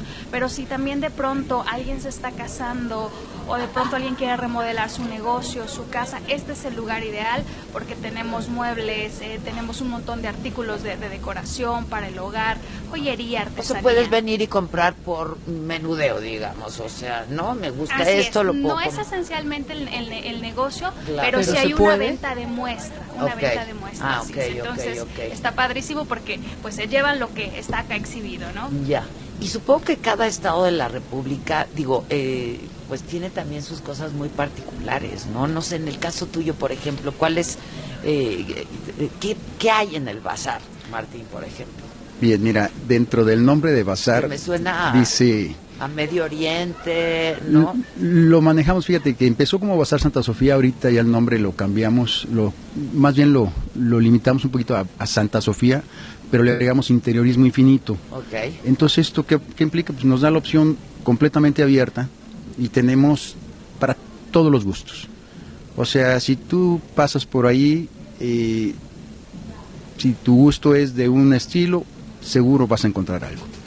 Entonces, sí hay Oriente, hay Nacional, hay, debe haber, eh, digamos, de, la India, eh, europeo, pero hay de toda la variedad. Es la, afortunadamente aquí te vas a encontrar para todos los gustos. Hay mucho hecho por nosotros y obviamente mucho de importación. También. También. También. Son opciones. oye, ¿y qué afluencia? ¿Cuánta gente viene este, en experiencias anteriores? Este... Esperamos alrededor de 35 mil personas durante toda la semana alrededor de 5 mil asistentes por día y estamos pues justo en el, en el World Trade Center en toda la, parte de abajo, mallas 1, 2, 3 y 4, que es lo que se le conoce como el Pepsi el Center. Pepsi Center. Ok, inauguraron ayer. Así es. Y van a estar toda la semana. Toda la semana. Le, ah. le llamamos Adela la semana de la decoración. Ok. Este, la verdad es que decía Maca al principio, es que hay para tu casa, pero para la mía, pero la verdad para todos los gustos, ¿no? está muy grande, no hemos tenido oportunidad de recorrerlo todo, este, porque sí es muy grande, pero pues ahorita que hemos estado así como un poco de manera superficial caminándolo y transitando algunos pasillos, pues sí encuentras de todo. Algo viste para tu coche también. ¿no? Ah, no, vi unos cojines de coche que están padrísimos, ah. pero aparte vimos la madera, esta bola enorme. una bola de madera enorme, divina, una, sola pieza. Ajá. Qué bárbaro. Es parota, es de madera de parota. Parota. Este, está, espectacular. Este, Tapetes, ¿no? Hay miles cobijas y tal. O sea que hay de todo, hay para todos los gustos, para todos los diseños, para todos los estilos y lo más importante supongo para todos los bolsillos, ¿no? Claro, claro, yo creo que también esa es otra de las ventajas que encuentras de los gustos más sencillos y más accesibles hasta los más sofisticados y más, digamos, de un costo más de valor más agregado. Claro. Y algo que nos está faltando mencionar, también tenemos una sección de joyería. Anda. Sí. ¿Dónde, ¿Eso, dónde, ¿dónde, ¿dónde, ¿Dónde está, Esa es otra que también es eh, algo que ha funcionado muy bien. Sí, está integrada desde casi un principio y la verdad que funciona muy bien, ¿eh? atrae muchísimo. Híjole, eso, las mujeres son las que tienen más. Mira, hay desde bisutería eh, de, precios justo muy accesibles y hay joyería de oro, de plata, hasta Swarovski. Entonces, de todo podemos encontrar por aquí. Y está padrísimo. ¿Esa por dónde está? ¿Es un área? Es un área. Es un área, sí, sí, sí. Así es. Realmente, sí. ¿Ese como por dónde está, Gaby? Sobre la alfombra roja, que fue justo por donde Por donde entramos. Exactamente. Hay un, pequeño pabellón en donde están los joyeros y que también son los precios súper accesibles. pues vamos, ¿no? Y yo creo que para los expositores esta es una súper oportunidad de dar a conocer qué es lo que están haciendo, dónde lo están haciendo, este, de establecer contacto como dices, B2B, pero también de manera particular, ¿no? Claro, claro, sí, es una plataforma muy importante, muy interesante y la verdad de, mucha ayuda para todos los que quieren llevar su producto a toda la República y, ¿por qué no?, un poquito más allá. Claro, y supongo que también de grandes establecimientos, de establecimientos grandes vienen a la exposición, ¿no? A ver qué es lo que, lo que hay. Sí, así es. Por ejemplo, a la exposición pues vienen todas las grandes departamentales a visitarnos porque justo muchos de los expositores de aquí son proveedores de esas grandes departamentales. Entonces lo que decíamos en un inicio, por ejemplo, o sea, alguien que quiere remodelar su casa, que está pensando en alguna recámara, en alguna sala, pues lo que encuentra, no sé si podemos decir, alguna de las departamentales grandes, en, en Palacio por ejemplo, o en Sears, la encuentra aquí a un precio mucho más accesible. Pues claro. Entonces, pues No, invitados pues, todos sí, a venirse para Ahora acá. sí que cuál buen fin y cuál nada. No, hay que porque, buscarle. Pues es directo, trato directo, ¿no? Contacto directo. Pues, Pues, sí, sin sí, duda. realmente no es la esencia de la expo, pero, Pero lo es- hacen, es parte claro. de, porque obviamente es, es el acceso al, al Al- muestrario. y al público en general, que viene ¿no? todo el Pues público en general realmente a buscar quiere- algo, algo le ha de gustar, algo le ha de Claro. neces- Y se algo lo quiere llevar necesitar. en el claro. momento. Claro. Sí, sí, sí. Ese ese es parte de eh, la logística y la intención de nosotros. Buenísimo. Entonces, ¿abren de qué hora a qué hora? 10 de la mañana. Es de 10 de la mañana a 8 de la noche. 10 a 8. De, De a lunes a viernes. De a partir de lunes a viernes. Hasta el viernes. Buenísimo, pues este ya lo saben si tienen alguna compra que hacer, pero además si tienen ustedes alguna tienda de decoración, eh, mueblería, etcétera, etcétera, para para ver qué es lo que están haciendo. Insisto, eh, hay de verdad para todos los gustos, para todos los estilos, este y para todos los bolsillos. También no sé si quieran agregar algo más. Pues Y nada si más. alguien se quiere poner en contacto para la próxima exposición, este como expositores, Claro ¿cómo, que sí, cómo le hacen, Gaby? gusto. Pues mira, pueden visitar nuestra página web que es www.decoestilo con y.com.mx. También nos pueden buscar en las redes sociales y con mucho gusto los, los atendemos. Si también cualquiera del público maravilloso que te está escuchando quiere venir con nosotros, se puede preregistrar también en la página de internet www, repito, punto decoestilo con y.com.mx. Los Buenísimo, esperamos. es Deco Estilo, tal y como suena, nada más que es con Y, Deco así es. Estilo. www.decoestilo. Ya están. Pues felicidades, qué padre. Ahora Hombre, nos daremos una Pero vuelta. dos, ¿no? Yo quiero ir al bazar. Muy bien, al con Santa todo gusto, la verdad nos, porque me nos suena a encantaría. Estambul, no, Santa Mi esposa y mi hija son sus super fans y la verdad Muchísimas nada gracias. les agradaría Pues más ahorita nos una vuelta. saludar. Ya están. No, pues vamos para allá. Muchísimas gracias, A ¿eh? ustedes, Muchas gracias gracias. por prestarnos a tu Muchas gracias, auditorio. Mucha Gracias por suerte. todo. Gracias, gracias. Igual, Gaby, hasta la gracias. próxima. Muchas gracias, Martín. Eh, vamos con Israel Lorenzana, reportero del Heraldo. Hay una manifestación de policías federales, otra más. ¿Están en dónde? ¿En el aeropuerto Israel?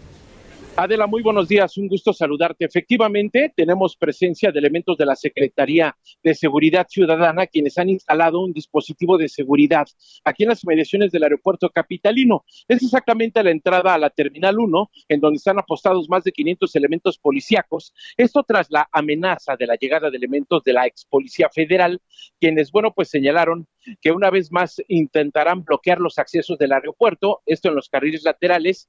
Hay también unidades eh, policíacas estacionadas sobre el circuito interior. Hay que, por supuesto, tomarlo en cuenta para los automovilistas que se desplazan de la zona de la calzada General Ignacio Zaragoza y con dirección hacia la avenida Oceanía. Hay que recordar que los elementos de la ex Policía Federal en estos momentos están bloqueando a las afueras de la base Contel que se ubica en el periférico. Ellos están pidiendo pues que se les paguen el dinero que les deben después de que se les autorizó la indemnización. Hay algunos que no han tenido este pago, motivo por el cual decidieron desde muy temprana hora bloquear a las afueras de la base Contel, allá en la zona del periférico y el eje 5. Y bueno, pues tienen la amenaza latente de llegar aquí hasta el aeropuerto capitalino y bloquear los accesos como ya lo han hecho con anterioridad. Así que bueno, pues a manejar con mucho cuidado. Tenemos la pues presencia policíaca en este punto y por supuesto las alternativas para nuestros amigos esta mañana, sin duda alguna, es utilizar el eje 2 norte o también la avenida Ingeniero Eduardo Molina o desplazarse a través de la avenida Fuerza Aérea, el eje 1 norte con dirección hacia la zona de San Lázaro. Adela, es la información que te tengo. Muchas gracias. Estamos, estamos atentos. Pues es lo mismo que han venido exigiendo todos estos meses, ¿no? Este, gracias. Vamos a hacer una pausa y regresamos con Gustavo. Gracias por venir aquí. Hola, buen día. Al ¿Cómo Pepsi están? Center. Una maravilla. ¿Cómo Gracias, estás? gracias por invitarme. Gustavo, Muy bien. ¿Te diste una vuelta ya? No, apenas entré y me la eché de ojo de buen cubero. Sí, así estamos nosotros, pero hay Ajá, que ir. hay que ir. A ver las tendencias Sí, en claro, decoración sí. y luego nos platicas de eso. Claro. Hacemos una pausa, volvemos. Yo soy Adela Micha y nos estás escuchando por el Heraldo Radio.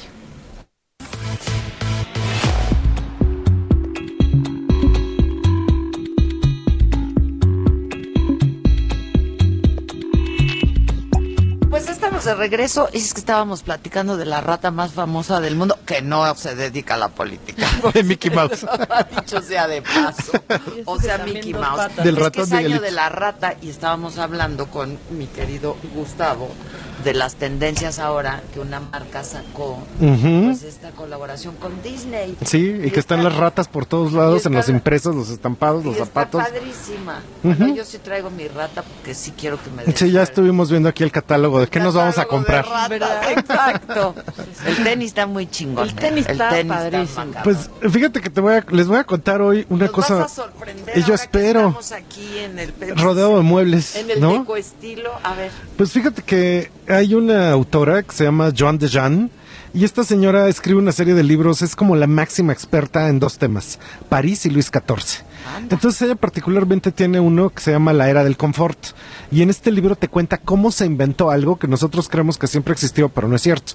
Entonces resulta que Luis XIV llegaba a la corte y entonces ya estaba con todos los miembros de la corte y les decía, bueno chavos, tronaba los dedos y venía un lacayo, un cire, así de la nobleza, le bajaban los pantalones, le ponían la basinica real y el rey procedía a hacer todo con sonidos y olores espectaculares en medio de la junta que estaban teniendo para ver economía, guerra y Qué demás, hermoso. porque eso era una tradición y era un honor que el resto de la corte lo viera.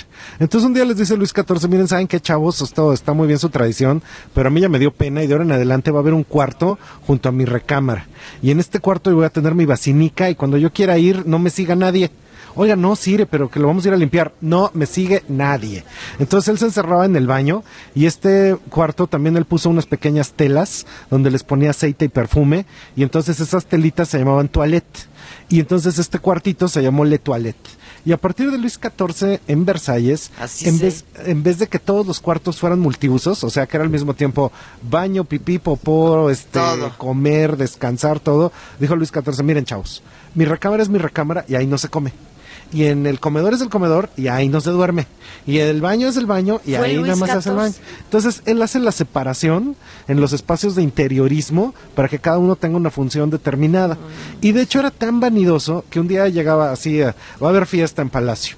Y él viene vestido de verde y se enoja y dice, oigan, ¿por qué las sillas están en amarillo? Esto no combina. Entonces se inventó la tapicería y se inventaron las agujas curvas para que a las sillas de madera en el estilo Luis XIV les pudieran remover todos los textiles y cambiarlos en el término de un día o dos para que todo el salón estuviera de acuerdo a su ropa. Entonces, estos libros de Jean de Jean es precisamente la era del confort porque ahí se inventa el O interiorismo, se inventan los cuartos días. para la fiesta, para que Para se viera que todo de acuerdo con él, con para que su- combinara con él, no con los demás. Con- con el outfit. con Con el outfit del- de, su majestad. Entonces, esto es bien interesante porque estos libros se están dando cuenta de que ahora, a lo mejor en un edificio de muchos departamentos, pues todos comparten los, como así como ustedes y yo traemos nuestro propio hígado, nuestro propio páncreas y nuestro propio estómago, cada casa tiene sus propios cuartos que están más o menos en el mismo orden, o sea, el baño va a estar uno arriba del otro, pero cada uno va a estar cubierto de la identidad del interiorismo que le queramos poner. Entonces, esto es bien interesante porque ahí es donde más expresamos nuestra intimidad. Y una directora de una de las universidades privadas más importantes de México me dijeron que estaban cambiando todos sus programas de estudios de diseño porque hicieron un estudio prospectivo hacia el 2020 y hacia el 2030. Y se dieron cuenta de que en el futuro la gente ya no salía de su casa, bueno, entre comillas, porque cada vez más iba a ser más común que tú trabajes en tu casa. Y que cuando esto El sucede, ajá, el home office, cuando esto va sucediendo, la gente cada antes decía, bueno, pues yo aquí duermo y yo me voy a trabajar, Y ni estoy. Ni estoy. Pero ahora como la gente pasa demasiado tiempo en su casa y va a pasar más tiempo en su casa, La necesidad del espacio interior, tú la quieres transformar.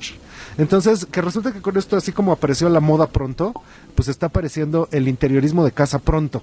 Entonces, muchas este, tiendas departamentales, tiendas de ropa, Sí, tienen su sección de- home, de casas de, De casa, sí. Y poco a poco ha estado viniendo aquí a México, porque todavía no entra con fe, pero entonces ha empezado a venir Sonoma y están entrando las tiendas de interiorismo, ¿no? Entonces, que tienen que el platito que la cucharita, Sí, que el, el trinchador, que todo esto. Entonces resulta que este es un gran espacio de tendencia ahora. Y de hecho uno lo que está viendo, por ejemplo, ahorita que entré a la feria, esto coincide mucho con lo que está pasando en joyería, con lo que está pasando en texturas de, de zapatos, de todas estas cosas, tiene que ver mucho con el espacio de casa. Eh, particularmente ahorita en México hay un personaje que es fascinante. Este muchacho se llama Andrés Gutiérrez. Es un arquitecto interiorista que viene de León, Guanajuato, y básicamente él tiene la elegancia y la cultura de poder hacer espacios de interiorismo increíbles para México. Entonces, le pone unos detalles. Ve nomás esto. Esta que estamos viendo en la foto es la silla Vivendum de Eileen Gray. Y Eileen Gray es una de las es la mamá del diseño industrial. O sea, es la primera mujer, pero es la primera arquitecto diseño industrial, todas estas cosas. Cuando se murió Yves Saint Laurent, él tenía una silla de, de Eileen Gray, que es la silla dragón. Y en la subasta de Pierre Berger e Yves Saint esa silla salió no más en 32 millones de euros. No, Sola- la- la No sillita. más. La sillita dragón. No. Entonces, Luego el son verde está- el verde, está los colores, verde los rosas. las casas. De hecho, esto viene mucho ahorita en el interiorismo en México. Estos colores como verde claro, los rosas y los amarillos. Particularmente se habla de que para los millennials tú les pones un espacio rosa y bueno, están en su medio ambiente natural. Y para la generación Z el color amarillo es uno de sus colores favoritos. Entonces, de hecho, en todo lo que es arquitectura de cocinas y de baños, que resulta que uno en la vida, ese es el rito de paso. Y seguramente a ustedes les ha pasado. Tú puedes decorar tu casa, pero cuando llegues realmente a construir el baño de tus sueños, en primer lugar te van a tener como dos meses sin poder usarlo Sí. y hay que estar yendo a no sé dónde a hacer no sé qué, porque ah, cómo se tardan, pero es los cuartos donde más le invierte la gente, son el baño y la cocina. Porque ahí es realmente Sí, donde sí, van a ser definitivo lo que le estás poniendo. Y donde de repente... No dices, vas a estar cambiando. no, no lo vas a estar cambiando, pero además dices, mira, yo ya ahorré, yo ya lo puedo poner y me voy a dar el lujo de tener la cocina soñada, ¿no? Entonces, una cosa que está pasando a nivel mundial es que ahorita, por ejemplo, el la persona que vive en el centro de Londres es porque debe de ser riquísima. O sea, los espacios en las capitales como París, Londres, etcétera, y la propia Ciudad de México, pues cada día tienen más problemas de espacio. Resulta mm, que en Australia tú puedes tener un hogar promedio, se construye de 240 metros cuadrados, pero en Suecia de 136 metros cuadrados. En cambio, en Londres, el departamento promedio tiene 76 metros cuadrados. No, no. Según los datos de la industria de la construcción en México, el departamento promedio en México tiene 39 metros. No manches. Contra el departamento promedio en Australia, que tiene 240 No, metros. no, 240 metros. Entonces, cuando tú piensas que tienes una casa de 40 metros, Grandísimo. resulta que por estado lo que están haciendo más chiquito es Baja California, Sinaloa y Tamaulipas, que en promedio sí llegan a construir en 45 metros, y Morelos, Guerrero y Yucatán tienen departamentos promedio de 70 metros. Entonces, esta cosa que tenían nuestras abuelas, que tenían gigantescos muebles, pues en el mundo actual Cocinotas. ya se está yendo las cocinotas, los muebles, los roperos, ya no existe. No. Y hay una cosa que está pasando que digamos que es la tendencia de mueble Polly Pocket. Entonces, esto quiere decir que esto es transformable. Juntas todo el comedor como en una bolita que Ya se convierte vi, en la mesa, padrísimo. que se convierte en otra cosa. Y por ejemplo, eso le da la puerta, que es una tendencia muy grande ahorita a los multifuncionales. Tú tienes la litera de los niños, que está- abajo tiene un escritorio, que de un lado tiene un ropero, y que si el niño es muy chiquito, pues inclusive es así como su ropero de Narnia, para que se meta ahí a jugar y todas estas cosas. exacto. Pero estas versiones de niño también existen para adulto, pues porque el multifuncional le surge para los espacios pequeños de casa. Y entonces así ha surgido la transformación del librero en el multifuncional para la televisión y todos los aparatos. Entonces el librero es un objeto que casi que va de salida, porque pues las casas cada vez tienen Menos libros. menos libros. Y mm, de hecho una cosa fundamental... No, y Maricondo, que dice que hay que tener que hay no que más de tener lo tres, menos ¿no? posible. Eh, durante los últimos tres años, una de las cosas que han pasado ¿Qué muchísimo... hago con los cinco mil que tengo? Ay, yo también No, tengo siempre hay que O tener. sea, ¿qué hago? Siempre hay que tener. No ignoren a Maricondo. No, bueno. ¿Qué le pasa a eso? Yo no puedo vivir sin mis libros, ¿eh? Entonces, una cosa que ha pasado en los últimos tres años es que hubo muchísimo, seguramente todo el mundo se ha fijado, había piñitas por todos lados. Y estas piñitas es que resulta que en tiempo de Luis XIV, una piña se le regalaba a un noble porque era un objeto increíblemente caro. Las tenían que traer de las colonias y en vez de regalarte un palacio te regalaban una piña. Se ponía en exhibición en los vestíbulos de los palacios y se dejaban pudrir. Y ya que estaban podridas, tepache, la corte se la comía porque era una cosa carísima. Entonces, en los últimos tres años ustedes han de recordar que aparecieron piñas como de plata y de oro para decoración y estaban por todos lados. Eso ya pasó y ahorita estamos Sí, en sí, la época sí, ya, de ya la hoja de plátano. Entonces hay hojas de plátano de metal y hay plátanos que también están sustituyendo las piñas, que es el nuevo atrás. Ah, artículo sí, de un decoración. ¿Conoces a nuestra abogada? Hola, ¿cómo estás? Lo que quieras con nosotros, con Con nuestra abogada, con nuestra abogada y nuestro abogado.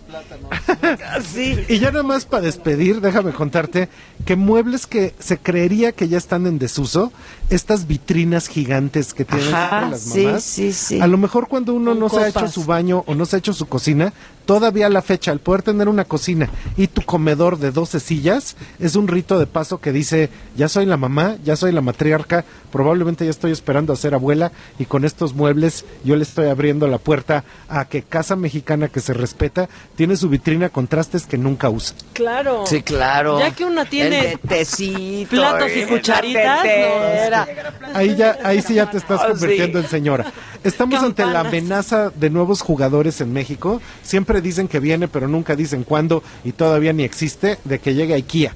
Pero cuando eso pase, entonces vamos a entrar, así como se quejan de la moda pronto, vamos a entrar al mueble pronto. Pues sí, Hecho pero ojalá roca. llegue porque pues es Pues muy sí. accesible.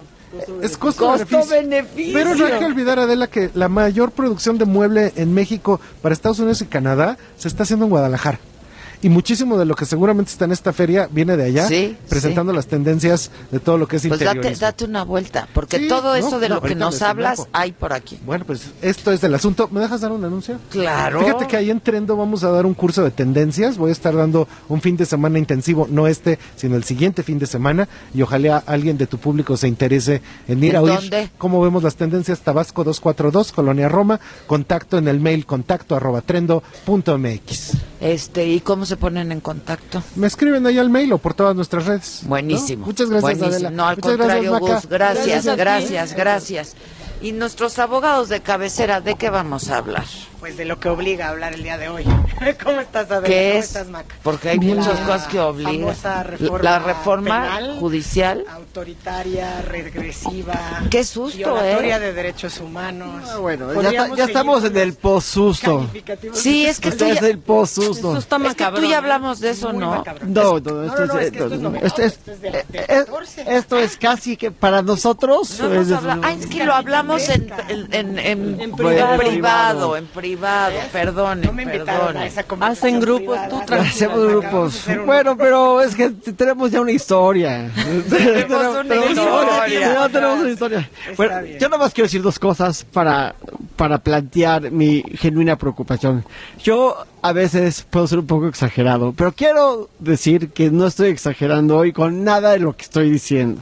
Primero, esto es, en mi opinión personal va más allá de una reforma jurídica. La propuesta, porque es una propuesta nada más que todavía no se ha Bueno, propuesto. pero además de lo que se ha filtrado, ¿no? Porque Que, pues, que- no que se- la verdad hay que es una propuesta que no se propuso, sí, O sea, se es filtró muy ordenadamente. de reformas a cuántos ordenamientos son Ocho. ocho. ordenamientos a la Constitución Federal y como dice Ilan, yo sí creo que va mucho más allá de una reforma, no nomás al sistema penal Sí, o de no- impartición no de justicia, es cómo blindamos para que nuestro estado sea ahora sí formal y jurídicamente un estado autoritario y dictatorial. Así es, to-. Regresivo y violatorio de derechos humanos. O sea, no, es- hay más. No, no es una reforma, o sea, es una reforma jurídica, pero no es solo una reforma jurídica, es un cambio de alma. Estamos cambiando el alma de la nación. Estamos partiendo de un marco donde a lo largo de embates históricos hemos logrado que se respete el derecho del humano. Punto. Y hoy lo que No, está no, no, es un sucediendo retroceso es, brutal. pero- pero es aparte- gravísimo. es gravísimo. Algo de lo que nos hemos dolido siempre, eh, históricamente tenemos en el subconsciente colectivo, no nada más en el corazón de madre de Ilán, sino el famoso tehuacanazo y las torturas con electro- electroshocks en este país, que ahora están verdaderamente legalizándose. Es decir, la prueba obtenida ilícitamente, Si es de buena fe. si es de buena fe, puede Adelante. ser valorada. Es una locura, o sea, no ¿Cómo, sabía ni por cómo- dónde cómo empezar. Es una prueba obtenida de manera ilícita puede Lo ser de buena es fe? que el, el- el lenguaje es vago. Y, yo- o sea, y esto es importante que entendamos, pero eh, es una trampa de arena. Y a lo que va eh, la- el, el texto de la norma, de la propuesta, es decir, cuando una prueba es ilícita, pero se pero sea obtenida de buena fe y se adecue el marco jurídico, whatever that means. Y ¿no? O sea, se adminicule con y- otras y- y- pruebas, con No, independencia ya, de ¿qué cómo se pasó? Pero la buena fe habla de la intención. Entonces, pensaríamos... No del acto. de- exacto, dice, la buena fe es la intención de cómo... O sea, la buena fe es que quiero que pues, saber qué pasó. Quiero... La buena fe es si para salvar a 10 niños tengo que... que este, Meterle un tehuacanazo. a una persona, pues esta es buena fe. Dijo muy pues, ¿Qué elegantemente. esperabas que hiciera el señor, no? Pues, Entonces, eh, eso es un problema gravísimo. Pero hay otro problema más allá de la prevalencia, que hay dos problemas básicos. Uno es de que se ve que les faltó pericia, porque el tema del arraigo ya está superado, ¿no? Y quieren regresar al arraigo para todos los delitos. Pero hay una cosa que me preocupa muchísimo. La presunción de inocencia, ¿no? Ah, esa ya, pero- bye. Eso, eso, eso ya es como el cafecito al final, o sea, porque el 80% de los delitos van a llevar prisión preventiva, ¿no? Entonces, pues ya este tema ya está superado. Creo porque, que hay que pues, hacer mención a algo. O sea, hay que ver de dónde viene. O sea, porque lo- la preocupación que menciona así Ilan, como decir, ahora sí ya estamos más allá del ¿Cuál miedo, es? Digo, que estamos llegando a este estado autoritario, es esta pro- este proyecto de reforma de crear una superfiscalía en la intención de Hertz no es la primera vez que lo intenta. Es la segunda. Es la tercera vez que lo intenta él. Pero, pero o sea, lo intentó en el sexenio de Fox. Lo más delicado de todo, pero nada Es muy delicado. Na- na- perdón que te interrumpa, nada más que no quiero dejar de mencionar eso. Uno de los logros jurídicos de ese país es que el monopolio de la acción penal lo tiene el Ministerio Público. Es decir, el único que te puede acusar Es es el el, Ministerio. fiscal, Ministerio Público. Es el Ministerio Público. Y el único que puede decidir es el juez. Aquí quieren que el juez y el fiscal estén juntos, sea la misma, per- que el que te investigue sea el que te juzgue. Entonces, pues dicen que si tu O juez... sea, como Y el Ministerio. Público y el juez, una misma figura. Es que el juez... El mismo va- juez investiga, juzga y condena. ¿Qué posibilidades tiene cualquier Pues persona? necesitas a, a Dios de abogado. Necesitas a Dios de abogado. El- o sea, ya ni ustedes me van a funcionar. Ni nosotros. Pero además es muy No, importante. y ahora sí que quién Esta- podrá defendernos. Esta conquista que, que, que menciona Ilan de el Ministerio Público como el, mon- el quien detenta el monopolio de la acción penal como cuando estudiábamos nosotros, no es una conquista te- que tenga que ver con eh, los sexenios anteriores, es una conquista que está en la No, Constitución claro. del 17. Así es. ¿no? O sea, y fue una conquista que, que es progresista desde entonces, que dejó atrás toda esta figura medieval, donde en una sola persona estuviera la capacidad de acusarte, juzgarte Ahora, y sí hay un problema serio en los ministerios públicos. En los ministerios pero no los públicos. desapareces, ¿no? A ver, O sea, Podríamos hacer hay una 10 tesis pretensión, pero hay una pretensión de desaparecer los ministerios públicos o no. en- No, no, no. Lo que quieren hacer es darle, concentrar, o sea, el, Todo el poder. todavía va a existir, pero el que te va a integrar, la que- el que va a La integrar es el. MP, pero el que va a decidir si se ejerce la acción penal o no y Es el que propio va a llevar juez. la inve- la investigación dentro del proceso es el juez. Entonces, se borran estas líneas claras donde si traes a un MP corrupto con el que no estás de acuerdo, pues estás en paz porque vas a llegar eventualmente con un juez y ese juez va a juzgar las cochinadas o lo que hizo bien o lo que hizo mal el MP. Ahora, esa figura va a estar, esas funciones, perdón, van a estar integradas en la misma figura. Y eso es gravísimo, sí, sí, sí, sí. O sea, ¿Y cuál es el Wow. discurso que tra- está atrás de eso? O sea, siempre está la queja, la queja mediática, la queja en la plática de café donde ¿qué, ¿quién fue el juez que puso en libertad a tal o cual rufián, a tal o cual delincuente? O sea, ese es el discurso que está atrás de eso. Sí, claro. Es el desprestigio del del actuar del juez, pero muchas veces le cargan el Mal al juez. la está mal integrada la averiguación averiguación. está mal Ajá, integrada. claro. ¿no? Entonces, en lugar de tener una propuesta donde digas, ok, a ver, esta modificación al sistema penal como estuvo, que, que ha mostrado ciertos retos en su implementación, vamos a mejorar eso, vamos a capacitar a los ministerios públicos, vamos a capacitar a la policía, o sea, vamos a robustecer todo eso. No, mejor vámonos a un régimen autoritario, ¿no? Dejemos de lado todos estos principios y estas conquistas que hemos logrado a base de firmar tratados internacionales, recomendaciones de las corte, de la Corte. Interamericana, condenas al Estado mexicano, ¿no? O sea, figuras que tienen que ver con análisis Por violaciones de internacionales, por violaciones graves de derechos humanos. Mejor vamos a salir con esta lluvia de ideas de modificación al sistema de impartición de justicia, que además fue bastante perverso. Generaron una gran expectativa en diciembre, reuniéndose todos los todos los, los tres Los poderes, los poderes, colegios, el el poder judicial, jurídico. todos. Y do- y- Y dijeron que el 18 de enero iban a presentar una gran propuesta de reforma y transformación al Poder Judicial. Yo quiero pensar que esto fue verdaderamente que nadie lo vio venir y fue una bola rápida que quisieron dar desde la Fiscalía. ¿No? Obviamente con ciertos... Bueno, lo que eh, se ha dicho un poco también es que la pusieron muy cañona para irle quitando y para irla, Pero es que aquí no es- para irla no de- descafeinando. Aquí no es ni de descafeinarla, No, no, o sea, a esto no puede La- ser la tomado iban- en serio. La iban a presentar porque invitaron a todos a la presentación sin consultar a nadie y no la presentaron. No la Eso presentaron, obedece a, A que se alguien les dijo, uff, yo creo que esto... No hay consenso, es- pues Monreal, no hay consenso, esto no va a pasar. Pero, pero sí es muy importante decir una cosa. Tengo es- cuatro Sí, minutos. a ver, voy, voy a ser muy, muy breve. Es eh, merita mucho tiempo esta exposición, pero el sistema juri, el sistema nacional, el nuevo, el que tenemos, el actual, lleva realmente en toda la República tres años. Tres años no es el tiempo que se necesita Para medir los ten- resultados. exacto, para tener algo, y aparte está bien hecho. Tiene fallas, como todo, pero es un sistema bien pensado, bien diseñado, que se hizo con millones y millones y millones de dólares de Estados Unidos para que tuviéramos un sistema más transparente, para que tuviéramos un juez de control, para que tuviéramos to- todas estas cosas. Esta reforma la hizo Torquemada y Stalin.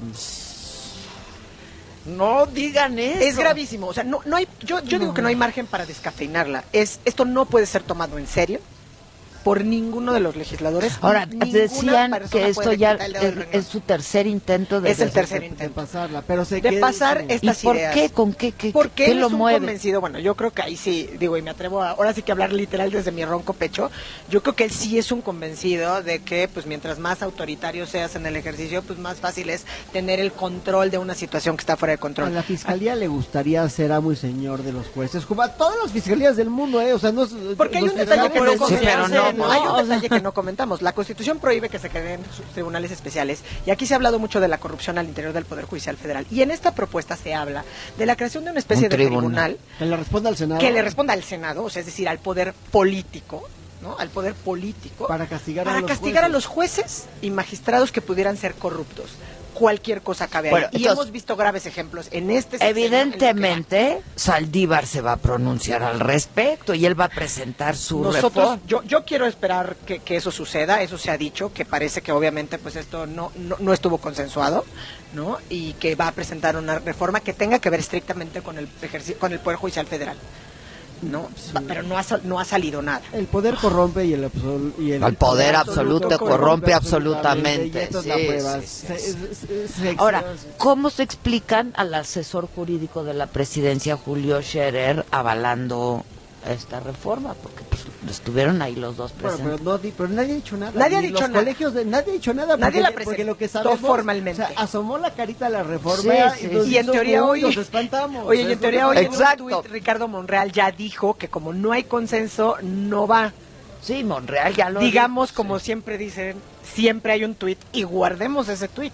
Porque de este sí no Por nos si podemos mover. cambia. O sea, de verdad, tenemos la obligación de no quitar el dedo del renglón. Colegios, abogados, medios, estudiantes, No, cualquier pues, todos gobernado. ciudadanos, Y tendremos pues, obligación claro. de traducir esto. O sea, pueden llegar y detenerte llano. sin mediar pregunta de por Sí, me da medio. pregunta. Hay otro absurdo, o sea, si cometes un delito y no pruebas residencia de más de un año en el lugar donde cometiste el delito, cárcel. cárcel. Entonces, a ver, Vete a Valle ¿Cómo? de Bravo y atropella a un paisano. choca en Cuernavaca y fíjate en una calle, una Pues no vives de ahí, Cuernavaca. Cárcel.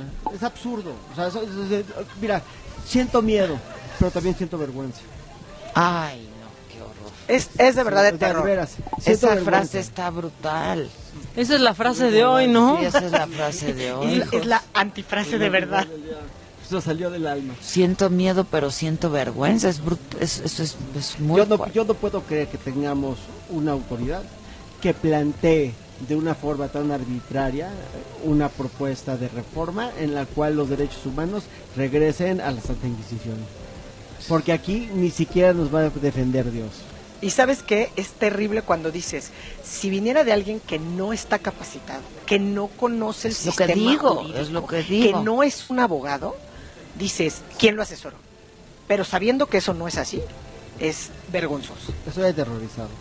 Y sí es para estar Y el presidente no, nomás ha dicho que pues, Pues es- es- se está escurriendo, pero yo no creo que el presidente... estaba al hoy- tanto. ¿Cómo? Claro que está al tanto y además es muy fácil venderle a alguien Pero lo avala. estas medidas. Yo creo que sí. Yo, yo, yo, yo creo Es- que no va- le está en su ADN El ser problema fundamental autoritario. porque, por, la, por la que no avanza la justicia penal en este país es porque se sigue relegando la importancia de la justicia penal. En el momento que sea tan importante como todo lo demás, este país va a cambiar, porque lo que necesitamos para combatir la corrupción y para tener un sistema fiel es mayor presupuesto y mayor capacitación. En los ministerios públicos y, Y en todos jueces. aquellos que En imparten cualquier justicia. operador, hasta los abogados, caray, digo, en todos lados. Sí, pero pues mientras no tengas que la autoridad investigadora que tenga presupuesto, capacitación, seguridad. Se va a volver a... pre- bueno, no se presentó, pero se va a presentar en marzo, ¿no? El primero de febrero dijeron, ¿no? Dijeron el 1 de Ah, febrero, primero de lo cual febrero, es un perdón, madruguete porque además el 1 de febrero es sábado. Yo creo que no, Antes sí, del exacto. Super Bowl. Exacto, la Candelaria, no, Cuando todos andan en otra cosa. Cuando todos andan en otra cosa que también se ha, vues- se ha vuelto un modus operandi. Mi tonto corazón no aguanta otro susto de estos el primero de febrero. Sí, no. Van a no, lanzar los boletos de la, De la rifa. rifa, sí. Yo Bueno. por Vamos principio a me poner- rehuso a hablar de la rifa porque creo que, o sea, ya este distractor de verdad no resiste Yo voy la a prueba de comprar risa. muchos boletos. Ya no resiste la ¿A qué le Imagínate tiras que cuando nos lo- sueñas, mexicano? Imagínate que nos lo saquemos. Mira, gracias a Dios no me tengo que sacar la rifa para irme del país.